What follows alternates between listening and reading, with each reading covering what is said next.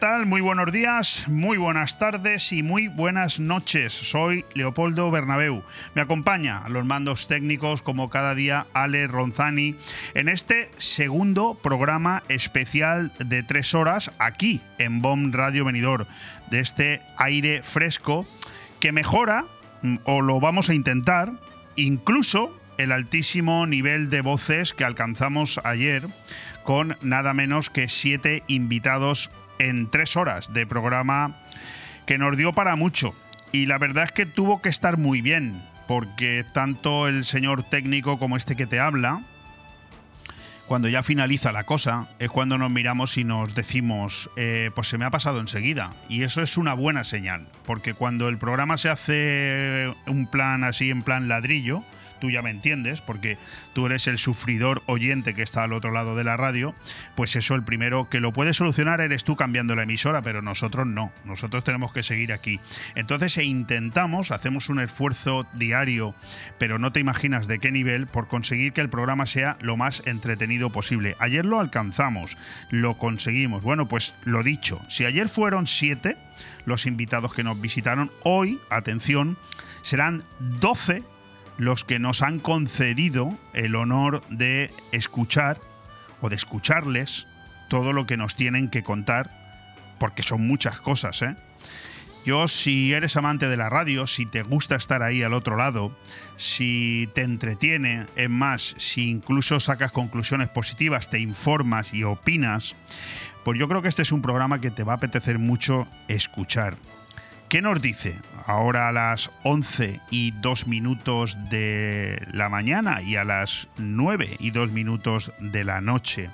Si nos escuchas en redifusión, ¿qué nos dice la actualidad a las puertas de celebrarse el Día de la Hispanidad, mañana, día 12 de octubre, en el que, por cierto, el rey pues va a tener que hablar y que brindar incluso por la unidad de España como le corresponde y como esperamos todos de él, pero lo va a tener que hacer con un presidente de gobierno en funciones que además está absolutamente convencido, dispuesto y predispuesto a amnistiar a aquellos que hace seis años quisieron partir la nación. Sí, sí, no hace tanto, ¿verdad? Vamos, lo que se denomina un golpe de Estado, que es que a veces utilizamos demasiados eufemismos y no nos aclaramos con las palabras, unas palabras con las que realmente lo que intentan es confundirnos. Un golpe de Estado.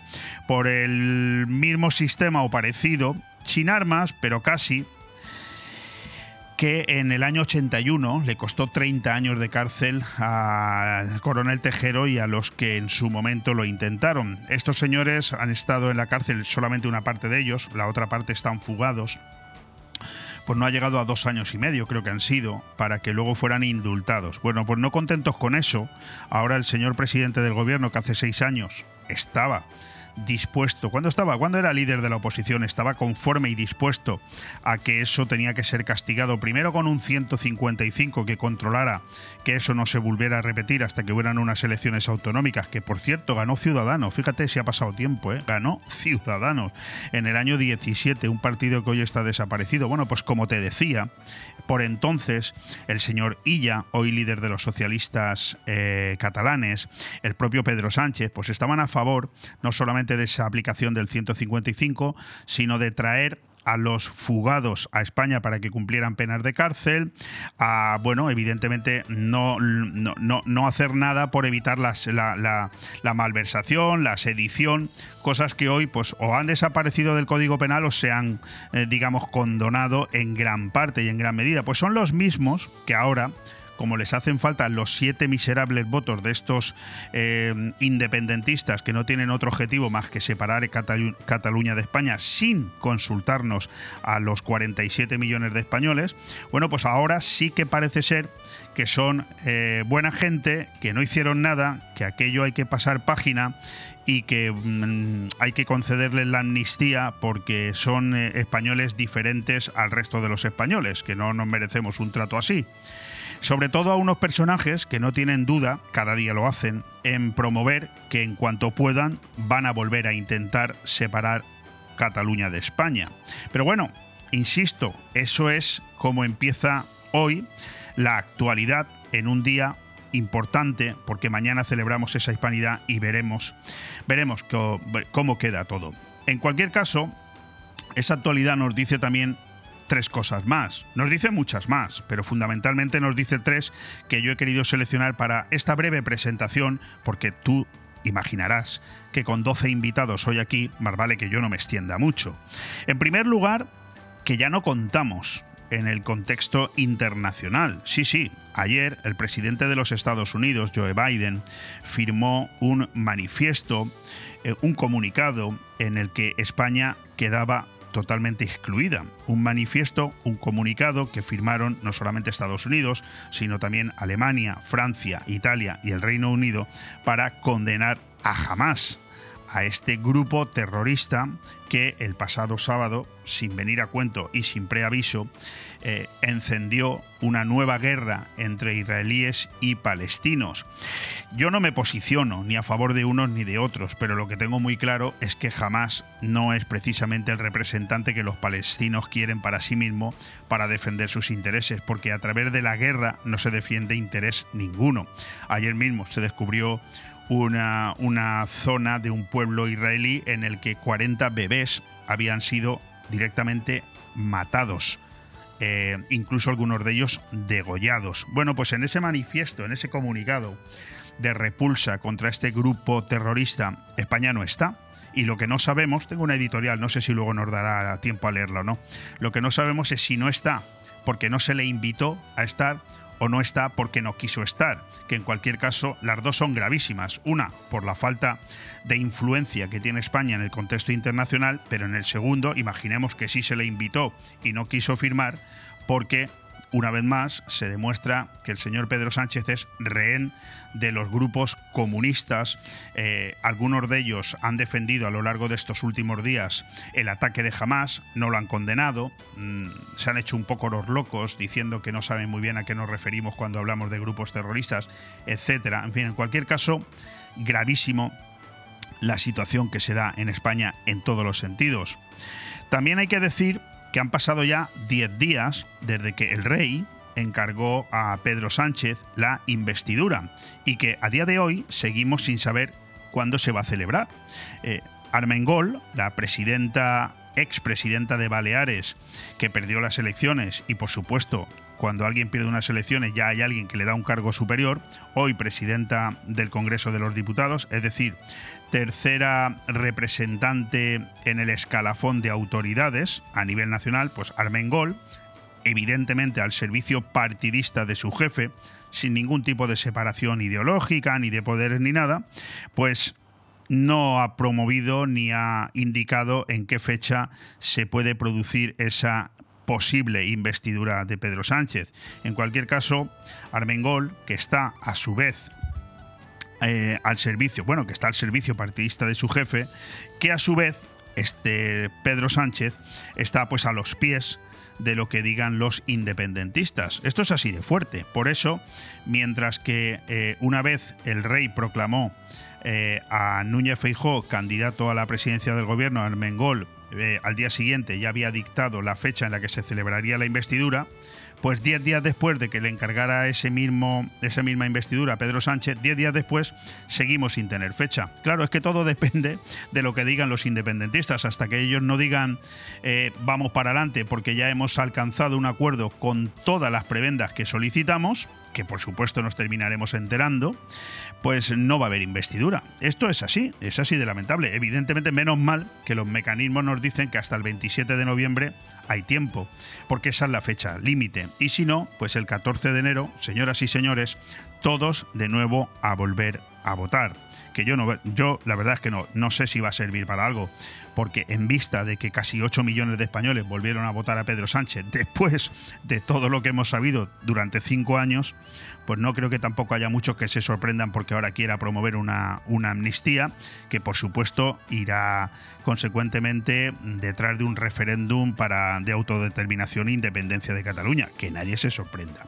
Bueno, en tercer término, en esta introducción y en este sentido de, lo que estamos hablando, del, hecho de la propia investidura, pues eh, mm, este, en este sinsentido diario en el que nos vemos envueltos, pues dos anécdotas más. Ayer Sumar el, partido de Lady Cohete, eh, Yolanda Díaz, pues presentó su propio plan de amnistía, así como te lo acabo de contar, ¿eh? su propio plan de amnistía en Barcelona, por cierto, un plan que a los cinco minutos ya habían ridiculizado los propios independentistas. Pero es que esto es así.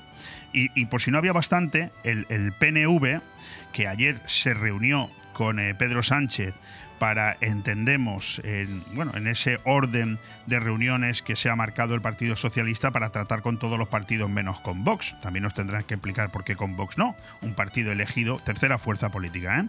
por más de 3 millones de españoles. Pero bueno, en cualquier caso, en la reunión que ayer se produjo entre Pedro Sánchez y eh, Andoni Ortúzar o Aitor Esteban, ya me confundo entre ellos, para ver el tema de la investidura, pues el PNV, ¿saben qué le dijo? Le dijo al PSOE que ponga orden entre sus socios. Esto, de verdad, si no fuera por lo serio que es, esto es una chirigota, esto es un hazme reír brutal en el que estamos inmersos todos los españoles.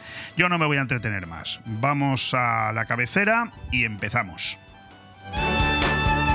Aire fresco en BOM Radio Benidorm. Todos los martes, miércoles y jueves de 12 a 2 de la tarde, Aire Fresco, el magazín de actualidad más completo de la comarca, con entrevistas, noticias, opinión y entretenimiento en un aire fresco más renovado, más personal y más cercano de la mano de Leopoldo Bernabeu. Recuerda, todos los martes, miércoles y jueves, desde las 12 del mediodía hasta las 2. También podrás escuchar Aire Fresco por las tardes en redifusión y los fines de semana un resumen con lo mejor del programa. BOM Radio Benidorm. Seguimos creciendo.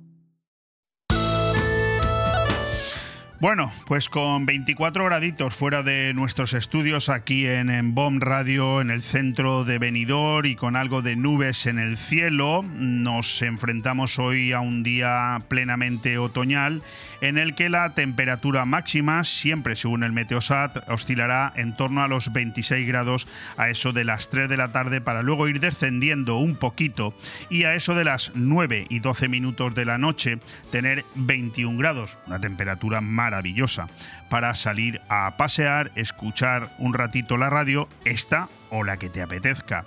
En cualquier caso, sin lugar a dudas, el medio de comunicación más serio que hay en este momento a nivel nacional y más creíble. ¿Qué nos dicen las efemérides en un día como el de hoy, en un 11 de octubre? Pues nos dicen pues muchas cosas, fíjate, agárrate. Hoy es el Día Internacional de la Niña. Es el Día Mundial de la Carretera. Es el Día Internacional contra el Fracking es el Día de la Solidaridad con los Presos Políticos de Sudáfrica. Es el Día Internacional del Dulce de Leche. Yo me voy a quedar con este.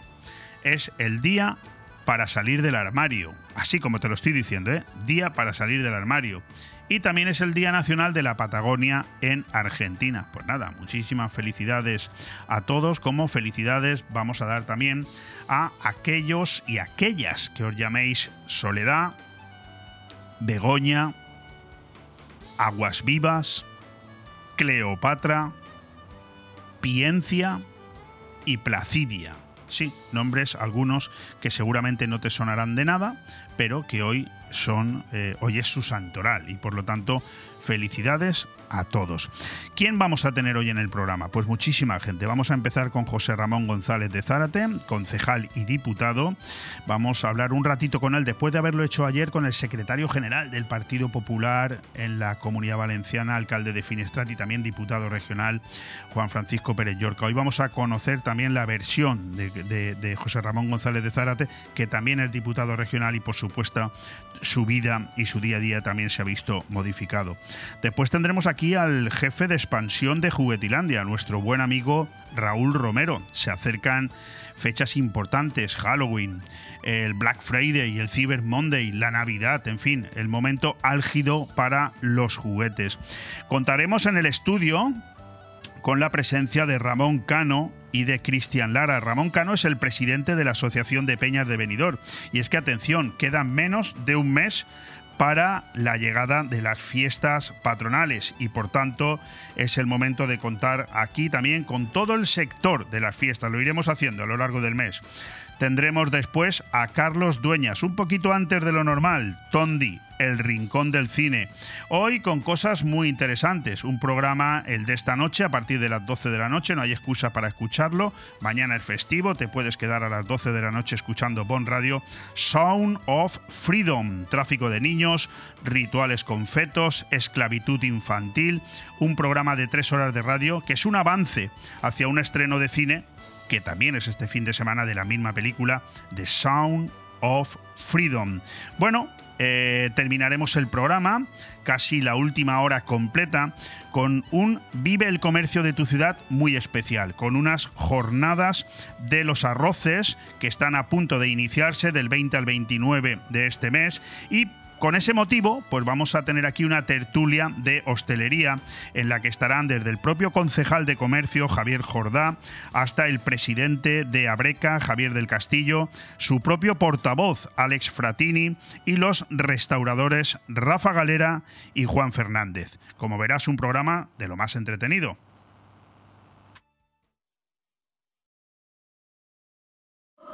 Bon Radio. Nos gusta que te guste. Allá donde mires, arriba o abajo, Grupo Pecal lo tiene que ni pintado. Y nunca mejor dicho, ahora las paredes y suelo de tu garaje relucirán como nunca. Además de realizar pavimentos industriales y deportivos, impermeabilización y rehabilitación de superficies y fachadas, el mundo de la pintura no tiene secretos para nosotros. Entra en pecal.es y decide de qué manera podemos ayudarte. Grupo Pecal, desde Altea, para todo el mundo.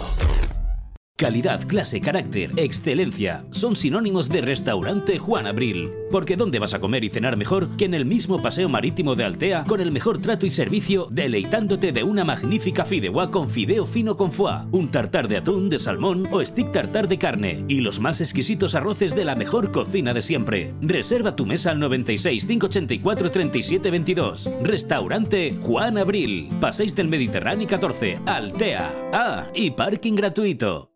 ¿Te mueve la pasión por el baile? ¿Sabes que hay algo dentro de ti que hace mover tus pies con la música? En Estudio de Danza Paqui Mora podemos ayudarte. Baile clásico, flamenco, sevillanas, pilates, contemporáneo, mantenimiento, baile en línea y baile español. Elige tu manera de expresarte en Estudio de Danza Paqui Mora. Llama y reserva ya tu plaza al 658-383561. Estamos en calle Santa Cristina, número 2 de Benidorm. Estudio de Danza Paqui Mora. 3, 2, 1, empezamos. Todo el arte y el sabor del sur en Benidorm lo tienes en la Taberna Andaluza. Menús del día, tapas, raciones, arroces y carnes con ese sabor especial de Andalucía. Huevos rotos con jamón ibérico, fritura de la bahía, croquetas surtidas y mucho más donde elegir. Reservas al 96 585 1087. Te esperamos en calle Esperanto de Benidorm. Recuerda, en Benidorm lo mejor de Andalucía está en la Taberna Andaluza, la auténtica, la de verdad. Aire Fresco, programa patrocinado por Hotel Meliá Benidorm, Fomento de Construcciones y Contratas, Exterior Plus y Actúa, Servicios y Medio Ambiente.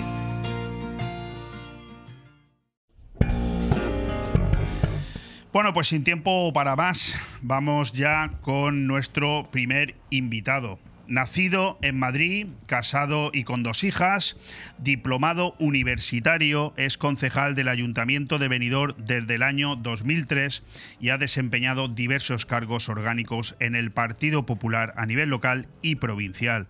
Fue secretario general y presidente de Nuevas Generaciones y vicesecretario de organización del Partido Popular, siempre muy vinculado a las comisiones de las fiestas de Benidorm, fue vicepresidente de la Asociación de Peñas Verge del Sofralle, hoy tenemos aquí al presidente, y miembro de la Comisión de Fiestas Mayores Patronales 2015, con motivo de la conmemoración del 275 aniversario del hallazgo de la Virgen del Sufragio. El exdiputado provincial José Ramón González de Zárate es desde hace pocas fechas el coordinador territorial por Alicante del Grupo Popular en las Cortes Valencianas. Así se aprobó, tras la reunión de trabajo y coordinación que mantuvo el grupo, un encuentro que estuvo encabezado por el líder autonómico de los populares y presidente de la Generalitat, Carlos Mazón. En esta cita se aprobó que los populares tendrán tres coordinadores territoriales, uno por provincia, con el propósito de centrar la actividad parlamentaria en el territorio. José Ramón González de Zárate será el representante por Alicante. Si ayer tuvimos aquí a su compañero de partido, el alcalde de Finestrat, y le preguntamos por el giro que ha dado su vida desde que sus responsabilidades bifurcan su día a día entre la comarca y Valencia, Joserra pues tiene una situación calcada. Fue también diputado provincial y sigue siendo concejal en el Ayuntamiento de Benidorm, pero ahora con billete de ida y vuelta varias veces por semana a Valencia. Querido concejal, ¿qué tal? ¿Cómo estás? Muy bien, buenos días a ti y a todos los que nos están escuchando. ¿Cómo prefieres que te llame? ¿Concejal o diputado? Joserra. Ya. Está muy bien, está, muy bien contestado. Bueno, sigue siendo concejal de Ciclo del Agua y de Parques y Jardines. Por cierto, dos temas sobre los que le preguntaremos porque son temas importantísimos. Diputado regional en las Cortes Valencianas. Pues voy a empezar la entrevista muy parecida a lo que tuve ocasión ayer hablar del ya secretario general del Partido Popular en la Comunidad Valenciana. Ayer conseguí de él respuestas muy sinceras que seguramente le acercarían notablemente a sus ciudadanos. Yo lo voy a intentar también con José Ramón González de Zara ¿Cómo ha cambiado tu vida? Conste que es una pregunta sincera con la intención de que tus amigos y de que tus vecinos sepan qué hay detrás de esa persona que hace tantas horas en la calle. Bueno, yo, ¿cómo te puedo decir cómo cambió mi vida? Pues porque me toca ir a Valencia. Eh, yo sigo levantándome prontito, intento eh, la medida de lo posible, todo lo que pueda, estar en mi venidor, en mis nuevas competencias y ayudando a mis compañeros en, el resto de competencias. Ahí algo de experiencia tengo, entonces pues intento ayudarlos a mis compañeros y mis competencias como son parques y jardines y agua, intento hacer lo más imposible. Y en Valencia, pues con, con los nuevos, eh, mi nuevo trabajo. Eh, diputado autonómico. Estoy en varias comisiones, como estoy en medio ambiente, estoy en infraestructuras, en transporte, estoy en Hacienda, en economía, en reglamento, estoy en bastantes comisiones. Eh, soy el coordinador de seis de esas.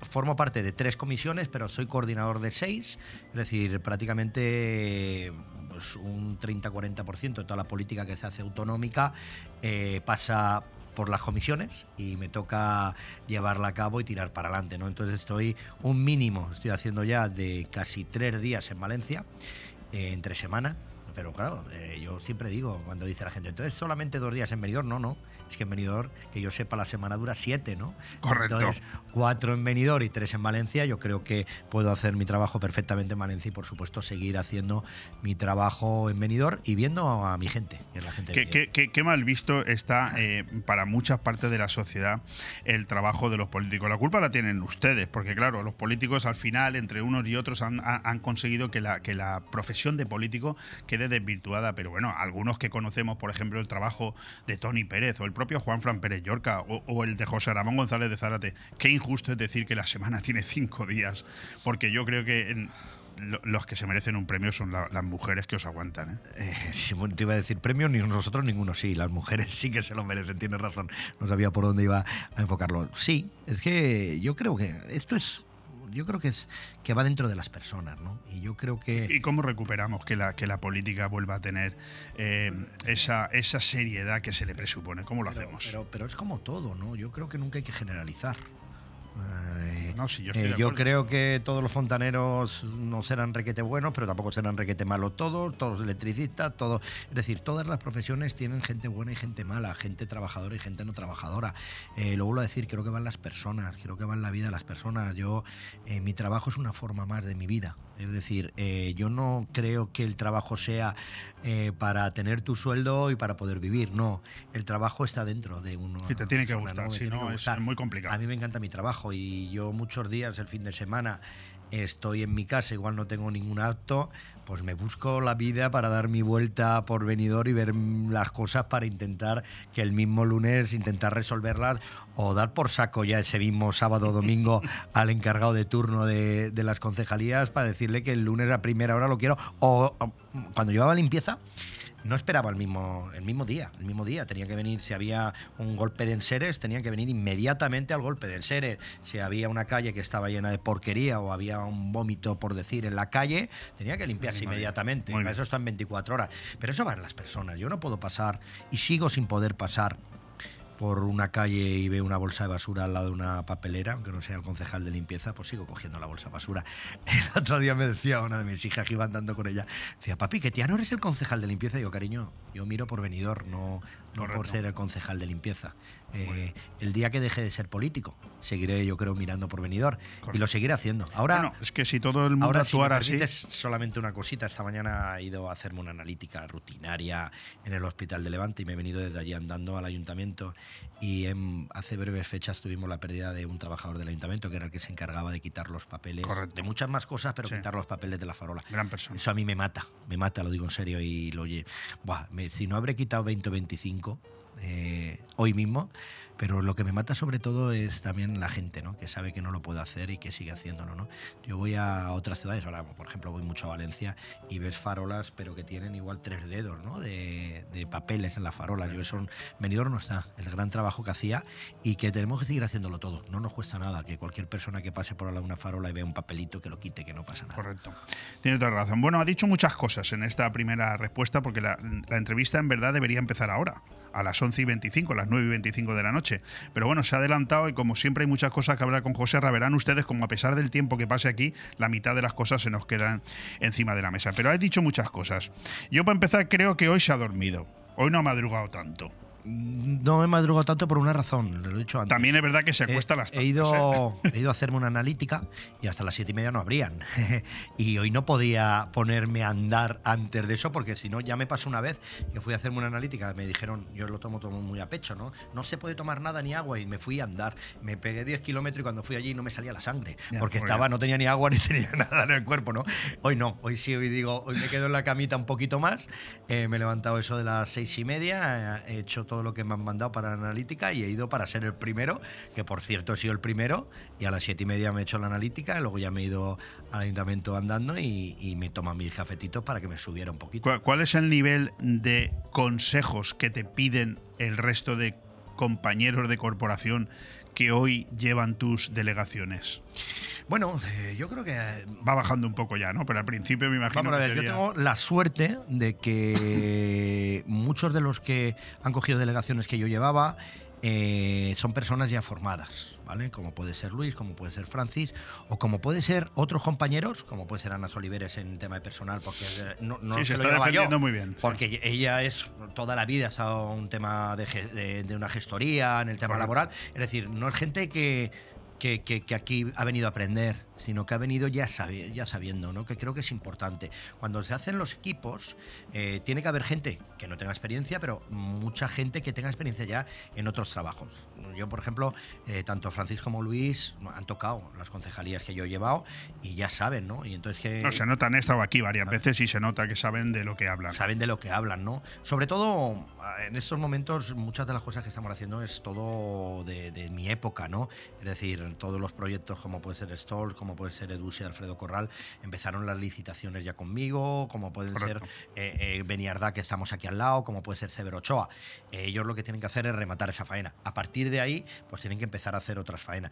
Eh, llegan en un momento complicado, y lo tengo que decir así, aunque seamos muchos. El momento complicado es que yo, por ejemplo, pongo varios casos, ¿no? La semana que viene voy a dar una conferencia en Barcelona y la cantidad de cosas que hemos hecho en el tema de alumbrado, en el tema LEPS, ha sido la leche lo que hemos cambiado, planes de ahorro energético directamente en, lo- en barrios, en todas las obras que hemos hecho, que hemos hecho miles y miles, hemos cambiado todo y hemos encima hecho tres IDAEs, ¿no? El IDAE 1, IDAE 2, IDAE 3. Estamos hablando de que hemos re- renovado aproximadamente, llegaremos, yo creo que vamos a llegar a más del 100%, ¿no? Eh, no, a más del 100% no, mucho más, porque como ponemos nuevas farolas, pues significa que hemos mucho más. Y hemos metido el tema de placas solares en los colegios, en los edificios públicos. Es decir, se ha hecho un trabajo es- espectacular. Y hemos, este año no hemos conseguido bajar la factura de la luz. No. Y dices, imagínate, como pasa en muchos ayuntamientos, Que que, no no, han hecho nada. Si no llegamos a hacer nada, si yo mm, llegué cuando era concejal en el año 2015 a pagar cerca de, creo que era de 6 millones y pico, y lo hemos llegado a bajar a menos de 2 millones, ahora estamos, calculamos que podemos estar hablando de 2 millones y medio, es decir, por debajo, 4 millones por debajo de lo que pagamos en el 2015. Si no lo llegamos a hacer, igual ahora estamos hablando de, 12, de 11, 12 millones, ¿no? De factura de luz de anual. factura de luz. Sí, sí, brutal. Es, es decir, hay que seguir trabajando, pero es que encima es que estás trabajando, el coste económico es espectacular. Por eso digo que llegan en un momento complicado, en un momento que, que- que la vida ha subido espectacularmente, que por mucho que hagas esfuerzos fundamentales y trabajes a tope, es que no notas la mejora. Es que lo digo así. Sí, es sí. que tú licitas una obra y lo licitas por un millón de euros y es que no pueden acabar los empresarios, por mucho que queramos. Y ya no es la baja lo fundamental, es que no llegamos, no llegan. Es que los materiales, las alcantarillas, la baldosa, el cemento, la mano de obra, sube absolutamente todo. Y eso no pasa en Benidorm solamente, pasa en todos Sí, lados, sí, sí, ¿eh? por supuesto. Bueno, hay Eh, muchas obras paradas en muchos lados. nosotros tenemos la suerte que tenemos poco parado. Sí, sí. Porque por la gestión, ¿eh? no, no es por otra cosa. Pero es que eh, el mundo y la vida está muy mal. Y es que al final los pobres ciudadanos eh, nos meten por todos los lados. Pero es que la- los ayuntamientos son como si fuera. Yo lo digo, el ayuntamiento es como una casa. Y si en la casa. Y tú y todos los que nos están escuchando les ha subido absolutamente todo, es que al ayuntamiento también. Y Correcto. que yo sepa, no ha habido subida de impuestos, subida de tasas, de absolutamente nada. Pero llega un momento que, es que el ayuntamiento no puede aguantar más. Mira, los costes Tema de agua, que lo llevo yo. Es que los costes solamente de los bombeos, de que nos traiga el agua, gastando menos agua, porque estamos haciendo un trabajo espectacular y aquí felicito a todos los ciudadanos de Benidorm, de eficacia, eficiencia, más gente y menos y menos menos Menos consumo. menos consumo, pero más gasto. ¿Por qué? Porque todo es bombeo. Es que es todo bombeo. ¿Y el bombeo qué significa? Coste de energía. Y coste de energía, por mucho que queramos, eso lo tenemos que pagar. Es Sí, sí, sí. A nosotros las empresas de energía no nos, no nos quitan ni un, Ya, ni un euro, correcto. ¿eh?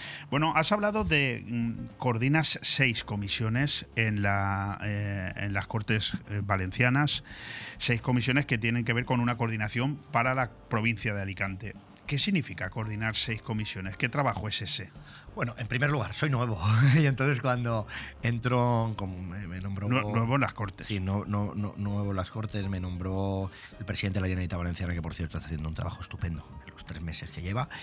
Eh, me nombró coordinador territorial. Yo creía que iba a ser, pues, mm, eh, irme a, como ya estoy empezando a hacer, a, de pueblo en pueblo, a todos los eh, alcaldes, portavoces, empezar a hablar con ellos para ver qué necesidades tienen para en Valencia poder decir Sacarlas a los consejeros, a los directores generales, secretario autonómico, hacer unos presupuestos como Dios manda, intentar cubrir esas necesidades. Bueno, eso debería ser al revés. Debería ser el alcalde que se pusiera en contacto con el coordinador y le dijera necesito esto. Sí, ¿no? pero eh, eh, al final el, el alcalde muchas veces le, le tienes que decir, oye, mm, no vayas directamente a esto, sino que esto va por aquí, por la consejería. Vale. Es decir, también un poquito de organización, ¿no? Porque, Correcto. eh, y eso es lo que yo empecé a pensar en lo que me tocaba. Pero a partir de ahí eh, entré en el, comité de dirección de las Cortes Valencianas y es que nos toca a todos hacer las, eh, las preguntas eh, no legislativas, eh, mirar los borradores legislativos para...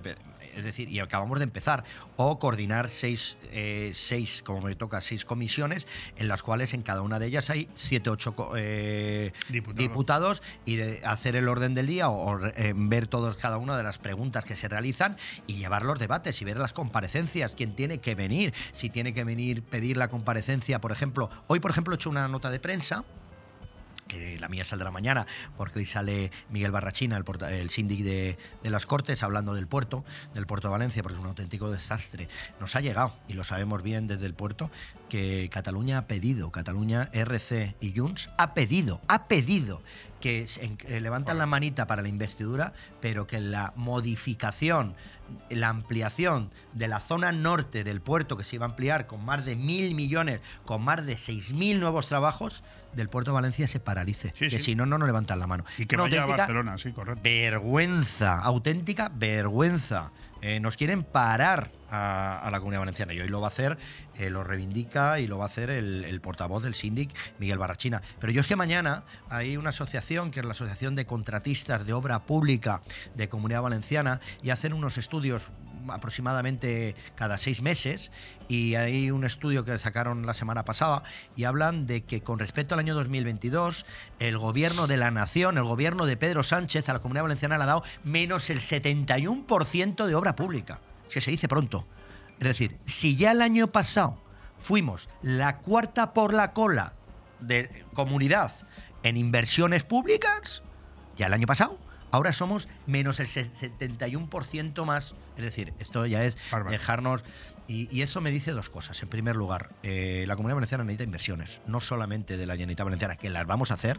Estamos viendo ahora el tema de las arcas de la Generalitat, pero necesitamos del Gobierno de la Nación, necesitamos del Estado, que por cierto, más de 5.000 millones se han perdido de fondos europeos por parte de la Generalitat Valenciana. Eso ya es un dato claro.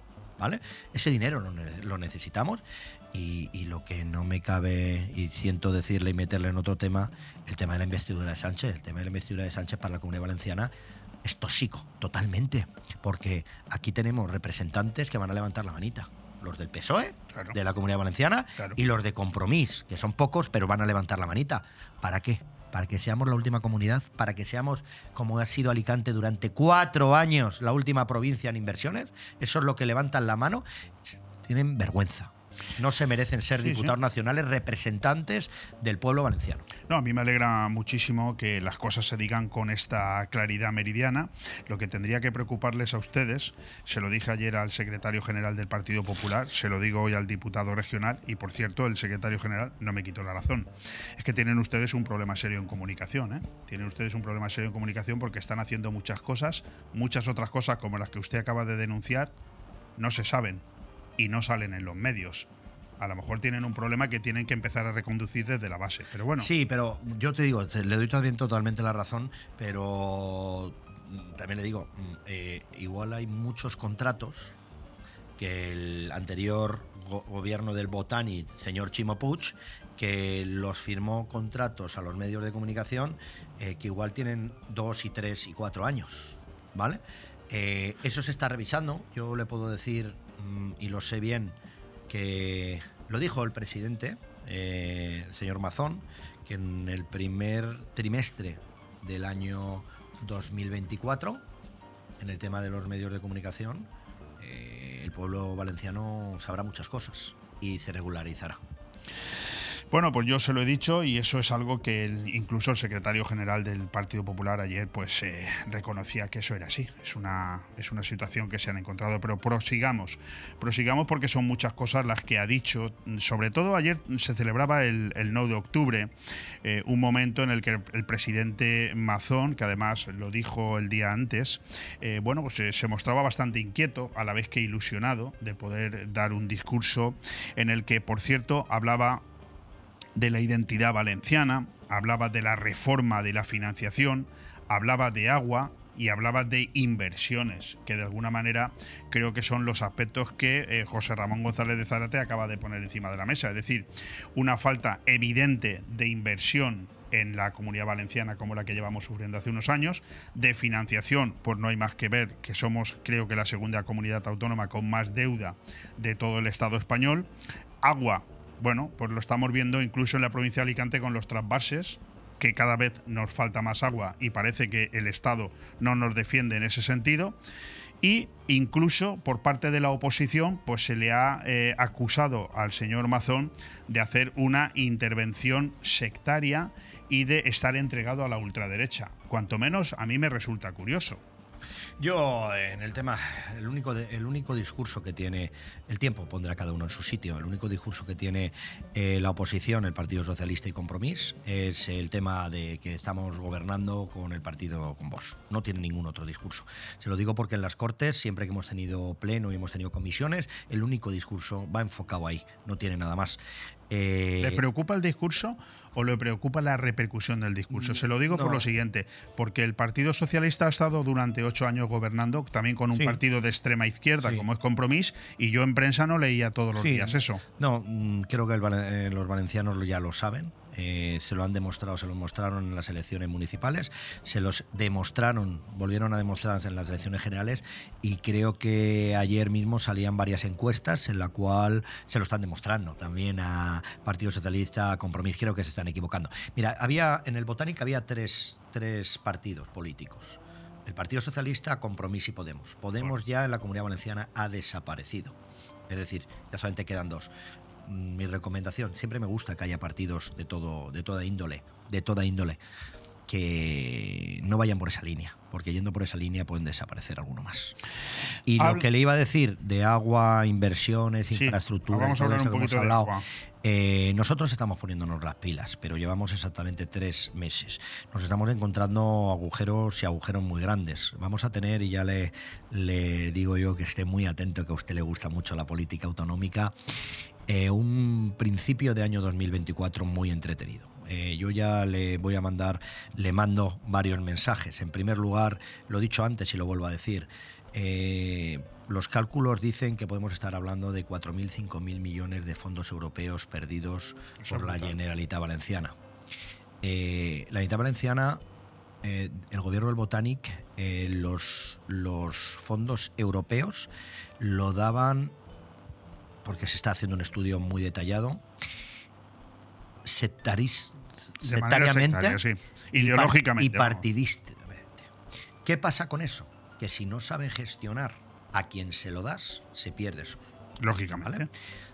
Yo, por mucho que, por ejemplo, en el EDUSI eh, estamos en, un- en unos datos de aproximadamente un 80% de, de actuaciones, pero le tengo que decir que fuimos la cuarta convocatoria y nos han metido en el mismo paquete a los de la primera, segunda, tercera y cuarta. Es decir, hay gente que lleva en el mismo tiempo, en, tres años más que nosotros, con el EDUSI. Ejecutado lo mismo. Ejecutando mucho menos que nosotros. menos y pongo de ejemplo el Che, que ha estado gobernando hasta hace poco con el PSOE y con Compromís. eh, ahí tienen el ejemplo. Sí, sí. Tienen menos ejecución cuando fueron en la primera convocatoria y nosotros fuimos en la cuarta. Por ponerles el caso. Si dan a ciudades y a ciudadanos que se sabe gestionar, esos millones estoy seguro que estarían invertidos en la comunidad valenciana o se acabarían de invertir en la comunidad valenciana. El problema es que hay muchos que no se pueden invertir. Le puedo decir, por ejemplo, otro, IDAE 1, IDAE 2, IDAE 3, el 100% eh, lo hemos hecho y se queda en la ciudad, que es lo que hemos hablado antes del tema del alumbrado. Sí, de sí. gestión. No, no, sí, ya le digo que, que yo no pongo en duda todo lo que usted dice, pero además le conozco y sé y veo las actuaciones. Y en Lo el que- tema lo- agua ya tela, ¿eh? Lo que pongo en duda, lo que pongo en duda es si la comunicación que están recibiendo los ciudadanos de la gestión que están ustedes realizando es la correcta o la comunicación no es la correcta, es la interesada. Pero tampoco Pero quiero bueno, incidir más tenemos, en eso. llevamos aproximadamente, no llegamos ni a 100 días. Correcto, Eh, eso es se está revisando por todos los lados, se necesita eh, verlo todo bien para poder lanzar. No poder lanzar. Vamos a hablar un poco de agua. Fue una de las principales reivindicaciones del presidente Mazón antes de ayer. Yo le voy a hacer tres preguntas. La primera, ¿cómo es la situación actual en la provincia de Alicante? Del- sabemos que los embalses están en, en- en una situación complicada. Sabemos que el trasvase también está teniendo problemas para que llegue el agua que nos correspondería del trasvase Tajo Segura. ¿Cómo es la situación en Benidorm? Yo siempre digo que el agua tiene que estar relacionada con el turismo, ya que estamos hablando de Benidorm, ¿vale? Eh, hemos salvado este verano perfectamente y lo hemos salvado por dos motivos fundamentales. Por, la, por cómo gestiona eh, tanto Benidorm como el resto de municipios. Eh, sabemos gestionar muy eficientemente, es decir, lo, lo- lo he dicho antes y lo vuelvo a repetir, es decir, con menos... con- eh, ha venido más gente a toda la comarca y hemos tenido menos gasto de agua, me- menos agua hemos tenido que consumir. El único problema, y lo vuelvo a decir, que el gobierno de la nación, el Estado español, no mira por, por todos por igual. Y este es un ejemplo. Eh, llevamos reivindicando el dragado, que es decir, quitar los barros de Correcto. los pantanos. Eh, eh, es decir, yo, no, estoy- no estamos reivindicando, porque sería tema de impacto ambiental, am- a- eh, a hacer más grandes los pantanos. No, No, no, no. es suficiente Dragarlos, correcto. dragar, sacar el barro en temporadas como esta, que estamos bajos en el, en el pantano. Eso es muy viejo ya, eso se lleva haciendo muchos años. Pero, es tan, se sencillo, es tan sencillo como eso.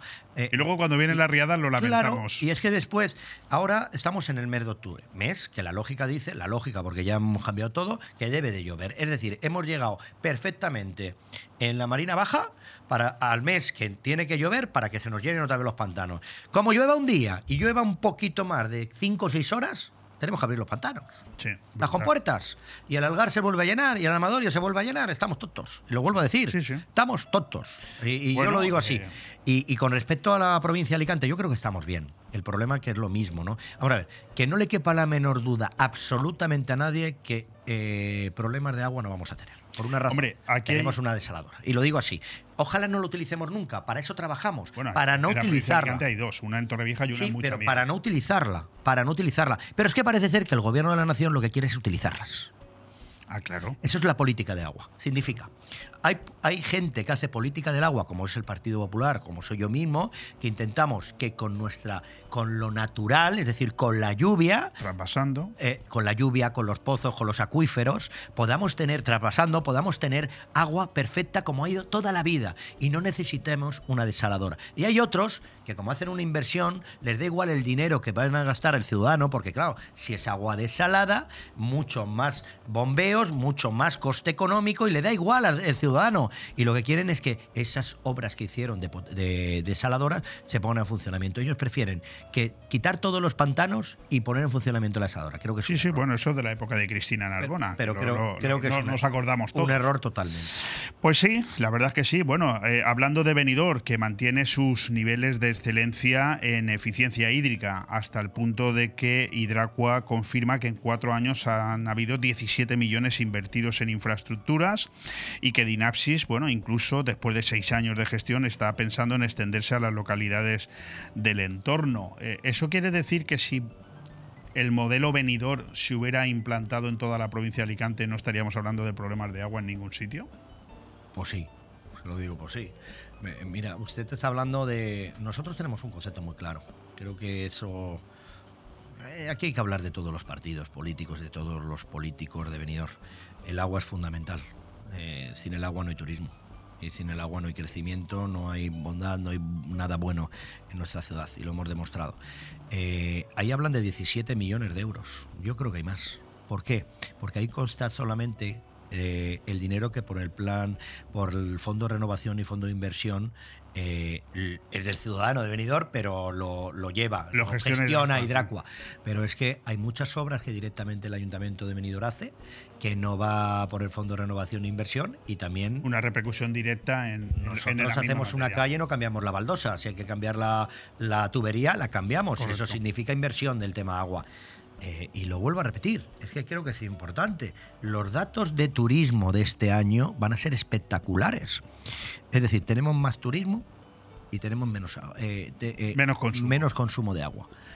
Ay, y, y no es que falte agua a algún lado, ¿eh? Vamos a, todo. vamos a avanzar, vamos a tocar algunos temas más de carácter eh, nacional eh, para ver, para ver en, en qué momento se encuentra nuestro querido José Ramón González de Zárate en los conocimientos de la vida política a nivel nacional. ¿Han aclarado algo las manifestaciones de Madrid y Barcelona en defensa de la Constitución y contra la amnistía? Porque evidentemente congregar han congregado más gente incluso de la que se esperaba.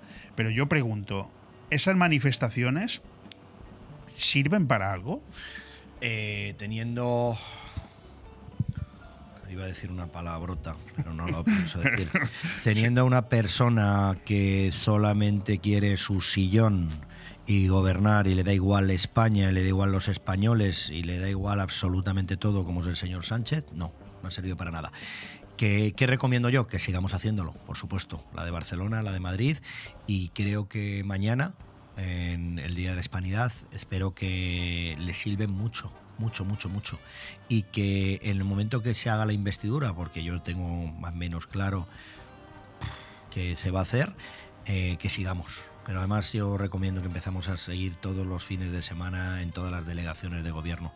Que note que Bueno, yo- el Estado español... Yo le voy a decir una cosa. Yo en mi editorial de ayer, no le voy a comprometer, ¿eh? en mi opinión. Yo decía que yo no me termino de creer el resultado del 23J y ponía unos datos encima de la mesa. A mí me cuesta entender que el mismo votante vote eh, masivamente en un 75% al Partido Popular hacia, al Senado y ese mismo votante solamente vote al Partido Popular en un 31% al Partido Popular en ese mismo día y en ese mismo momento. Es que no tiene nada que ver. No, bueno, yo, tiene nada que yo- ver. Yo, pues le planteo la pregunta de otra manera. Eh, está usted hablando de reivindicar, porque los medios de comunicación, muchos, los pocos que quedamos defendiendo la, la Constitución, nos preguntamos cómo es posible que hubieran 7.760.000 personas que votaran al Partido Socialista. Yo me lo sigo preguntando. Además, he preguntado que quiénes son, dónde están, dónde viven. Que los respeto, ¿eh? Que los respeto. Pero, pero claro, es que si hay casi 8 millones de españoles que votan al Partido Socialista de Pedro Sánchez después de ver los cinco años de mentiras constantes que nos ha proporcionado, tampoco creo yo que se sorprendan porque ahora quiere implantar una amnistía, ¿no? Sí, no, no, vamos a ver, yo dos cosas le quería comentar. Eh, no tiene nada que ver el recuento en, para el Congreso que para el Senado. En el, eh, en el Senado, por poner el caso, se va por dos lados los senadores. El primer lado que va es eh, directamente votamos los ciudadanos y, por ejemplo, el reparto de la provincia de Alicante son cuatro senadores y es el más votado tiene tres y el menos votado tiene uno. Eh, es decir, el Partido Popular le gana al PSOE por un voto y tiene 3-1 no hay más. Y por otro lado es que los cortes, los parlamentos autonómicos, según la representación, elegimos senadores autonómicos. Por ejemplo, en, a ver que me acuerde bien, sí, el Parlamento Autonómico por votación le correspondía tres al Partido Popular, es por representación de tanto, por, tantos parlamentarios que hay, ¿vale? Tres al Partido Popular, creo que uno al PSOE y uno a Compromís. Nosotros de esos tres dimos uno a vos, ¿vale? Pero que quiero decir, entonces eh, esos números en el Senado siempre da totalmente diferente que el, el Congreso. Eh, luego, mm, ¿qué pasa también? Eh, lo que estaba hablando usted. yo creo que Pedro Sánchez se volvió loco no he dicho que está loco, sino que se volvió loco justamente una semana antes de elecciones porque él sí que tenía las encuestas encima de la mesa y sabía que iba a ser una mayoría absoluta por parte o rozando una mayoría absoluta por parte del Partido Popular y llevó un mensaje que yo creo que entró muy mucho, muy mucho, que es el mensaje del miedo, de que viene Franco, que viene Franco, que viene la ultraderecha. No, no, no hacia el Partido Popular, yo estoy seguro que no hacia el Partido Popular. Yo nunca he visto, nunca he visto y conozco muy bien al Partido Socialista Obrero Español de Benidorm, ¿vale? Porque llevo muchísimos años, ¿vale? Y conozco a los que había, a los que hay, y a los que eh, eh, yo creo que conozco hasta los que vendrán, porque se están viendo ya los jóvenes que vienen. Te quiero decir, es que salieron todos a la calle. Yo veía interventores del Partido Socialista que hacía igual tres o cuatro legislaturas que no, habían, no se habían puesto el cordón del Partido Socialista y hablabas con ellos y decían, ah, es que tenemos que salir porque tiene que votar, te tiene que salir la izquierda porque nos vienen... No Y, esa es la realidad. Eh, eh, eh, esa gente, yo estoy seguro que mucha de esa gente en primer lugar, no se iba a poner la, la, esta del Partido Socialista, pero en segundo lugar, es que esa gente yo creo que no iba a votar y yo creo que salieron muchos. Bueno, nos quedan muchísimas preguntas, pero evidentemente voy a centrarme un poquito en el aspecto local, porque se nos termina el, tiempo. Bandera verde por la recogida de envases de vidrio. Una buena noticia, ¿no? Mm. seguimos demostrando ser un pueblo cívico, vamos. Eh, venidor es la leche en el tema de reciclajes. Y le digo, eh, eh, lo voy a poner yo encima de la mesa. Espero que salga inmediatamente el pliego de condiciones de la basura, que en el cual va, también el tema de reciclaje, porque uno de los problemas que tenemos en nuestra ciudad es que no tenemos contenedores de reciclaje. Eh, los tenemos saturados sí, y no tenemos recogida. Es decir, tenemos recogida y tenemos contenedores, pero tenemos menos contenedores y menos recogida de lo que debería de tener venidor. Eso está recogido en el nuevo. Claro, en el momento que tengamos eso, si tenemos los datos espectaculares en envases, en papel, en vidrio, en pila, es decir, lo que pongas tú de reciclaje en la calle, se peta. Te lo aseguro, ¿eh? porque lo, lo sé bien. Lleno total en este puente de octubre, ¿no? Parece que Benidorm no solamente ha funcionado de manera importante durante el verano, por no decir de récord, sino que se sigue manteniendo, ¿no? Pero es que lleno en total siempre. Yo creo que a Benidorm le paró el COVID en el año 2020. Yo creo que llevábamos una perspectiva ya espectacular. 16, 17, 18 hablabas con los empresarios y decían, es que ya no podemos cerrar, no es como antes muchos empresarios decían, y los datos del Inserso decían en esos años, 2019, 2020, cada vez los hoteles de venidor quieren menos, menos Inserso porque ya hay gente que viene rutina. tampoco el Inserso no lo está poniendo fácil. El año 22, el 23 es espectacular, pero es que yo creo que está lleno siempre. Mira, un dato, y sigo con la basura para que vea usted. Eh, nosotros hicimos una modificación del contrato a finales de año en la cual subieron, subimos dos millones aproximadamente. Pero lo hicimos por una cosa fundamental, no era porque quería darse a la empresa, como decía el Partido Socialista.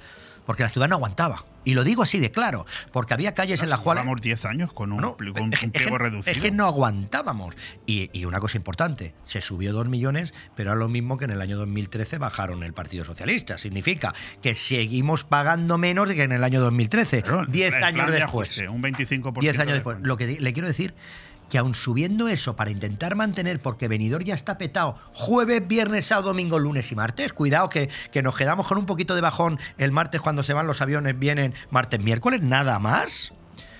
Y te aseguro que no llegamos, ¿eh? Y lo sé bien porque sigo teniendo conversaciones tanto con el concejal como con el servicio, y es que no llegamos.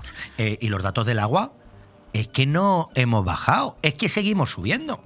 Sin tres habilitados nacionales, secretario, interventor y tesorero en el mismo curso. Una situación cuanto menos anómala, ¿no? Sí, pero no depende de nosotros. No, ¿Perjudica en, la, en gestión? Bueno, yo, yo creo que siempre hay que tenerlo todo, ¿no? Pero bueno. ¿Y de yo- quién, de, de quién depende? Yo creo que hay algunos de ellos que están haciendo un gran trabajo. No, no, yo pregunto. Yo, Vale, pero depende del gobierno. Tú haces la, cuando se te jubila una, un secretario, un interventor, tú haces la solicitud a la Dirección General, creo que de Administración Pública, creo que creo que de la Comunidad Valenciana, pero quien lo nombra es el Gobierno de la Nación y no nos los han mandado. Eh, menos mal que nos permiten que tengamos esos sustitutos que están haciendo algunos de ellos un muy buen trabajo. ¿Cómo es la situación actual de los parques y jardines de Benidorm? La situación de la contrata, el día a día, porque Benidorm sigue creciendo en parques y Eh, jardines. Usted lo ha dicho, eh, como le pasa eh, al alumbrado, como le pasa al tráfico, como le pasa a la basura, como le pasa a las playas, como le pasa a todas las concesiones. Cuando se hizo en los años pues, 2017, 2018, algunos como el de la basura 2003, 2004, pues pasa lo que pasa. Eh, Benidorm sigue creciendo. Eh, solamente un ejemplo en el tema de parques y jardines. Sequia Mare, Parque El Moralet, Parque de Folletes, todo en la última legislatura. Eso, aunque se ha hecho un modificado y hemos metido Sequiamare y Folletes, pero por ejemplo Moralet, más de medio millón de metros no tienen un servicio. ¿Sabes lo que hacemos? Y se lo digo yo, para que no. El, el de, el de limpieza viaria, el de fomento, construcción y contrata, pasa con el furgón, vacía papeleras y si ve algo gordo lo recoge. El de sin jardín- tener por qué hacer. sin tener por qué hacerlo, pero al final alargas, pones el acordeón y, y- y saben por dónde salen y tienes que ir a todos los lados. En el tema de jardines pasa lo mismo, si hay alguna rama que esté más caída, no sé qué, no sé cuánto, no sé quinto, pues también pasan los de jardines, pero es que no podemos hacer más, no podemos tirar más. Bueno, no tenemos tiempo para más, simplemente decir que, bueno, me, me corresponde decir, en mi obligación, que, que- que se termina el 2023 y seguimos sin ese pleno eh, que, que apruebe el pliego de la limpieza viaria. Yo espero que antes de final de año, si no, me, te- me tocará recordarle No. una promesa que hizo usted aquí el año pasado. Yo no tengo ningún problema en la promesa. En primer lugar, otra de las cosas que, has, ah, que- que se me ha olvidado con respecto a los parques y jardines, eh, la plantación de más de 5.000 árboles en la vía pública. Vía pública. Eh, todo eso, las ramas hay que recortarlas, no se crecen, solo, hay que recortarlas y es un trabajo que ha subido mogollón. Y con respecto a limpieza, mm, este equipo de gobierno no para de trabajar para que esto salga. Pero creo que hay que tomar una determinación y la determinación espero que se tome pronto. Yo también lo espero. ¿Cuándo finalizan las obras de Beniarda? Mm, eh, Estamos valorando una cosa y una de las manzanas, que es la de desde calle Goya a calle Capitán Cortés, que es la de donde la farmacia, ¿vale? Que no estaba dentro del proyecto, estamos valorando y puede ser que la hagamos. Si la hacemos, pues subimos un poquito más. Si no, antes de fiestas, lo que es la manzana de abajo, yo creo que se queda totalmente acabada. José Ramón González de Zárate, concejal de Ciclo de Agua, Parques y Jardines y diputado regional. Yo creo que hemos- nos hemos pasado bien, hemos estado casi 40 minutos hablando y lo que importa es que la gente sepa qué trabajo están haciendo. Pero que yo encantado, si hace falta pegarnos una hora más, aquí estoy. Bueno, ahora hay un, un- un buen amigo suyo está aquí fuera, que ha venido para el. Paz, porque usted se hizo la foto con él el, el fin de semana pasado jugando al fútbol y ahora ha venido él para, bien. verle a usted. Bueno, que muchísimas gracias, de verdad. Gracias a vosotros.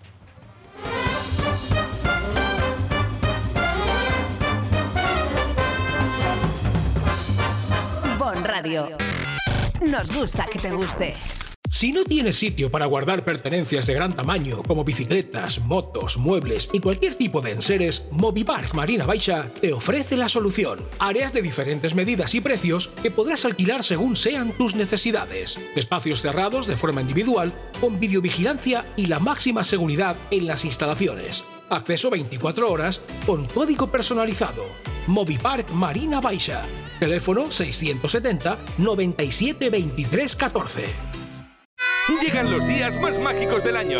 Halloween en Terranatura Benidorm. Show de magia, escape room familiar, academia nunca más, murciélagos, serpientes, arañas y divertidos esqueletos. Y el sábado 28 de octubre no te pierdas la espectacular fiesta Halloween Fluor. Más información en el Facebook de Terranatura Benidorm y en terranatura.com. ¿Sabes que tú nos importas? Sí, porque somos un referente de calidad en servicios sociosanitarios en Benidorm y comarca y contamos con una extensa lista de servicios domésticos, personales, formativos, educativos, turísticos, teleasistencia.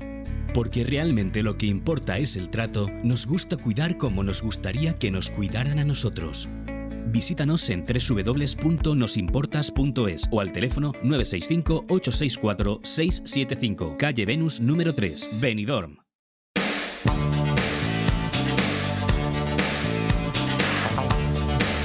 Hotel Meliá Benidorm, un paraíso tropical en la ciudad de los rascacielos. Además de destino de vacaciones por excelencia, el Hotel Meliá Benidorm cuenta con 1.900 metros cuadrados de salones donde realizar reuniones y presentaciones de empresa y sus eventos más especiales, comuniones, bodas, cenas de empresa o cualquier tipo de evento social. Ven a visitarnos y descubre todas las opciones que el Hotel Meliá Benidorm puede ofrecerle. Hotel Meliá Benidorm, un paraíso en la Costa Blanca. Es hora de renovar tu cocina, o mejor, renovar los electrodomésticos de tu cocina. Ven a Milar Fotocine Granada y equípala con las mejores marcas en electrodomésticos. Hará tu vida más fácil y además ahorras tiempo y mucho dinero. 50 años dando calidad, precio y servicio. Estamos en Avenida Los Almendros 20 y en calle Garita número 12 de Benidorm, con una hora de parking gratis. Los electrodomésticos de mi cocina, sí, en Milar Fotocine Granada. Aire Fresco, programa patrocinado por Hotel Meliá Benidorm, Fomento de Construcciones y Contratas, Exterior Plus y Actúa, Servicios y Medio Ambiente.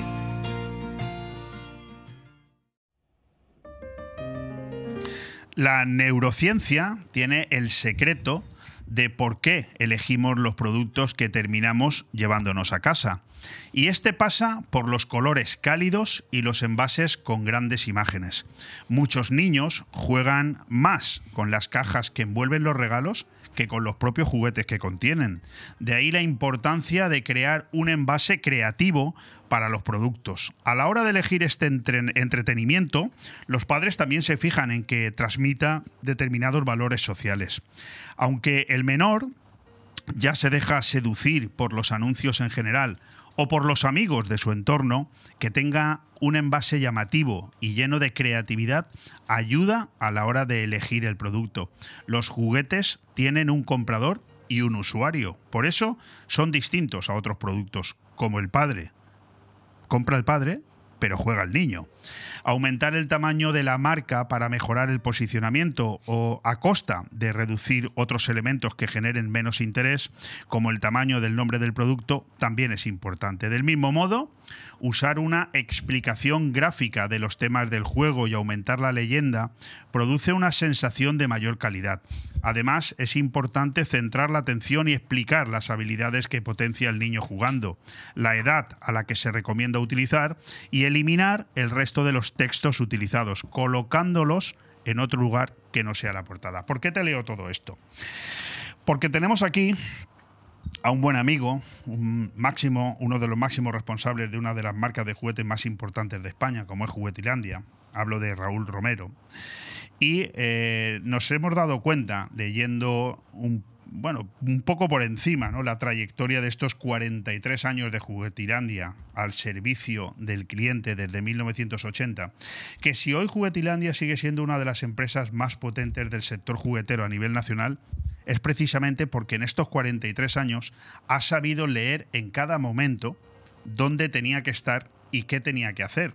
Porque yo soy un convencido de que en estos cuarenta y tantos años que Juguetilandia está ahí, otras muchas empresas seguro que han quebrado y han caído también intentando hacer lo mismo, porque la cuestión no era solamente hacer juguetes. Querido Raúl Romero, ¿cómo estás?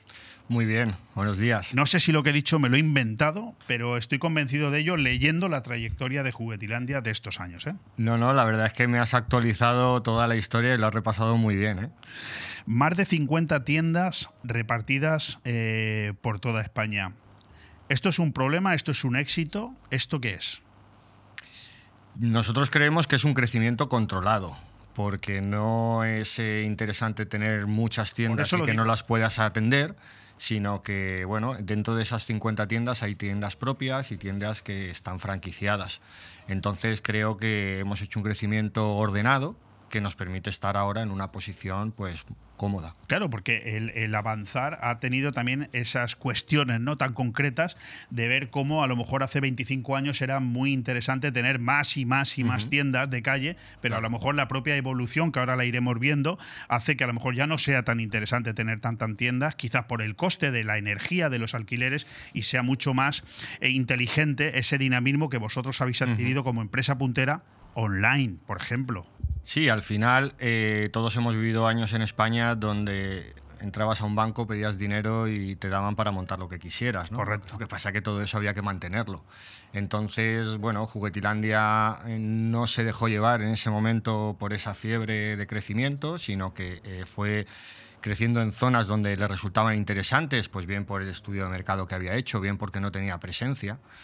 Y luego el siguiente paso, que fue el tema online, eh, nos hemos dado cuenta en todos estos años que no basta con tener una página web eh, para que el cliente entre y compre. Tienes que tener una página web y tienes que tener muchas tiendas distribuidas por España para que le dé y le genere una confianza al cliente de que está comprando en un sitio que sí, es una tienda online, pero tiene sus tiendas físicas para si tiene que devolver un juguete, para si tiene que comprar algo de última hora. Y, y creemos que eso es un poco el éxito, no solamente el tema internet solo, una página web sola donde no hayan personas detrás, es muy complicado de llevar adelante. Sí, sí, bueno, de hecho, si no me equivoco, el, el- el flujo de tiendas de Juguetilandia se mantiene bastante estable desde hace 15 o 20 años. Es decir, tenéis las mismas 50 tiendas que teníais a lo mejor hace 10 años. Sí, en algunos ¿Alguna más? Claro, en algunos años ten en cuenta que Juguetilandia utiliza como dos tipos de expansión. La propia, que es la que nosotros realizamos nuestros estudios y solemos montar unas tiendas de gran tamaño, de 1000, 2000 metros, 3000 metros,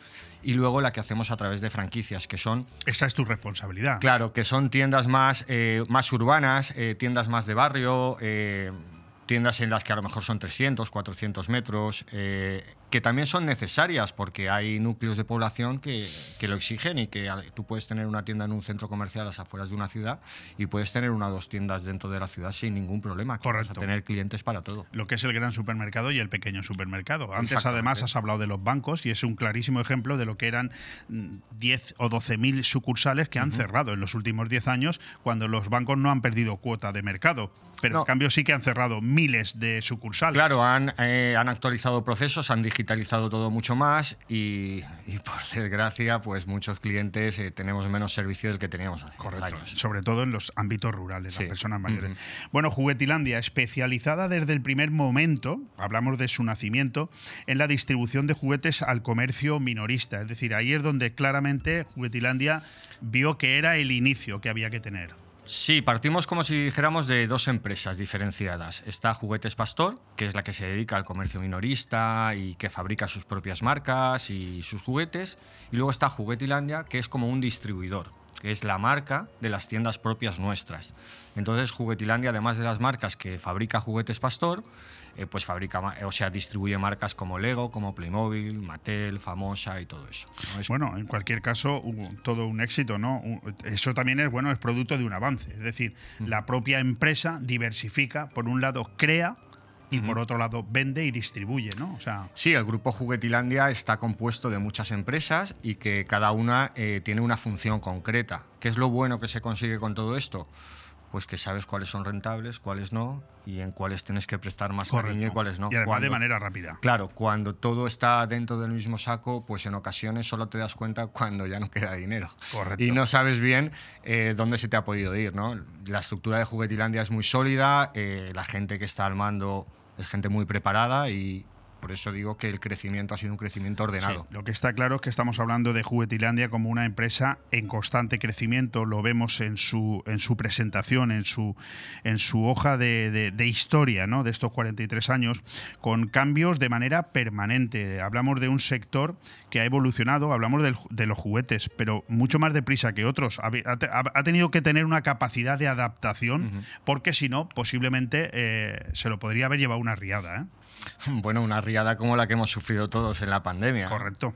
Afortunadamente. No, pero en el caso de Juguetilandia, a lo largo de los últimos cuarenta y tantos años, ha habido procesos, por ejemplo, como el e-commerce o las franquicias, que, que, no son tan lejanas en el tiempo. Hablamos de hace 20 años, no 45. Sí, eran, eran momentos que o te subías en ese momento al tren o ya te iba a costar ir a rebufo de los demás y tampoco somos tantos en el sector del juguete, me imagino que como en otros sectores de grandes empresas. Por lo tanto, en ese aspecto nos hemos adaptado muy bien, que sea una empresa familiar, que sea una empresa donde todos los directivos y dueños se conozcan y se vean la cara, hace que las decisiones sean muy ágiles, que es lo que necesitan las empresas. Oye, fantástico. Eh, en cualquier caso, eh, proyectos, insisto, como el e-commerce y como las franquicias, lo que han hecho en Juguetilandia ha sido que os han permitido seguir liderando el sector desde hace eh, unos cuantos años, en el que yo estoy convencido, no, no, no, no voy a poner el nombre de ninguna marca encima de la mesa, que otros se han quedado en el camino, seguro.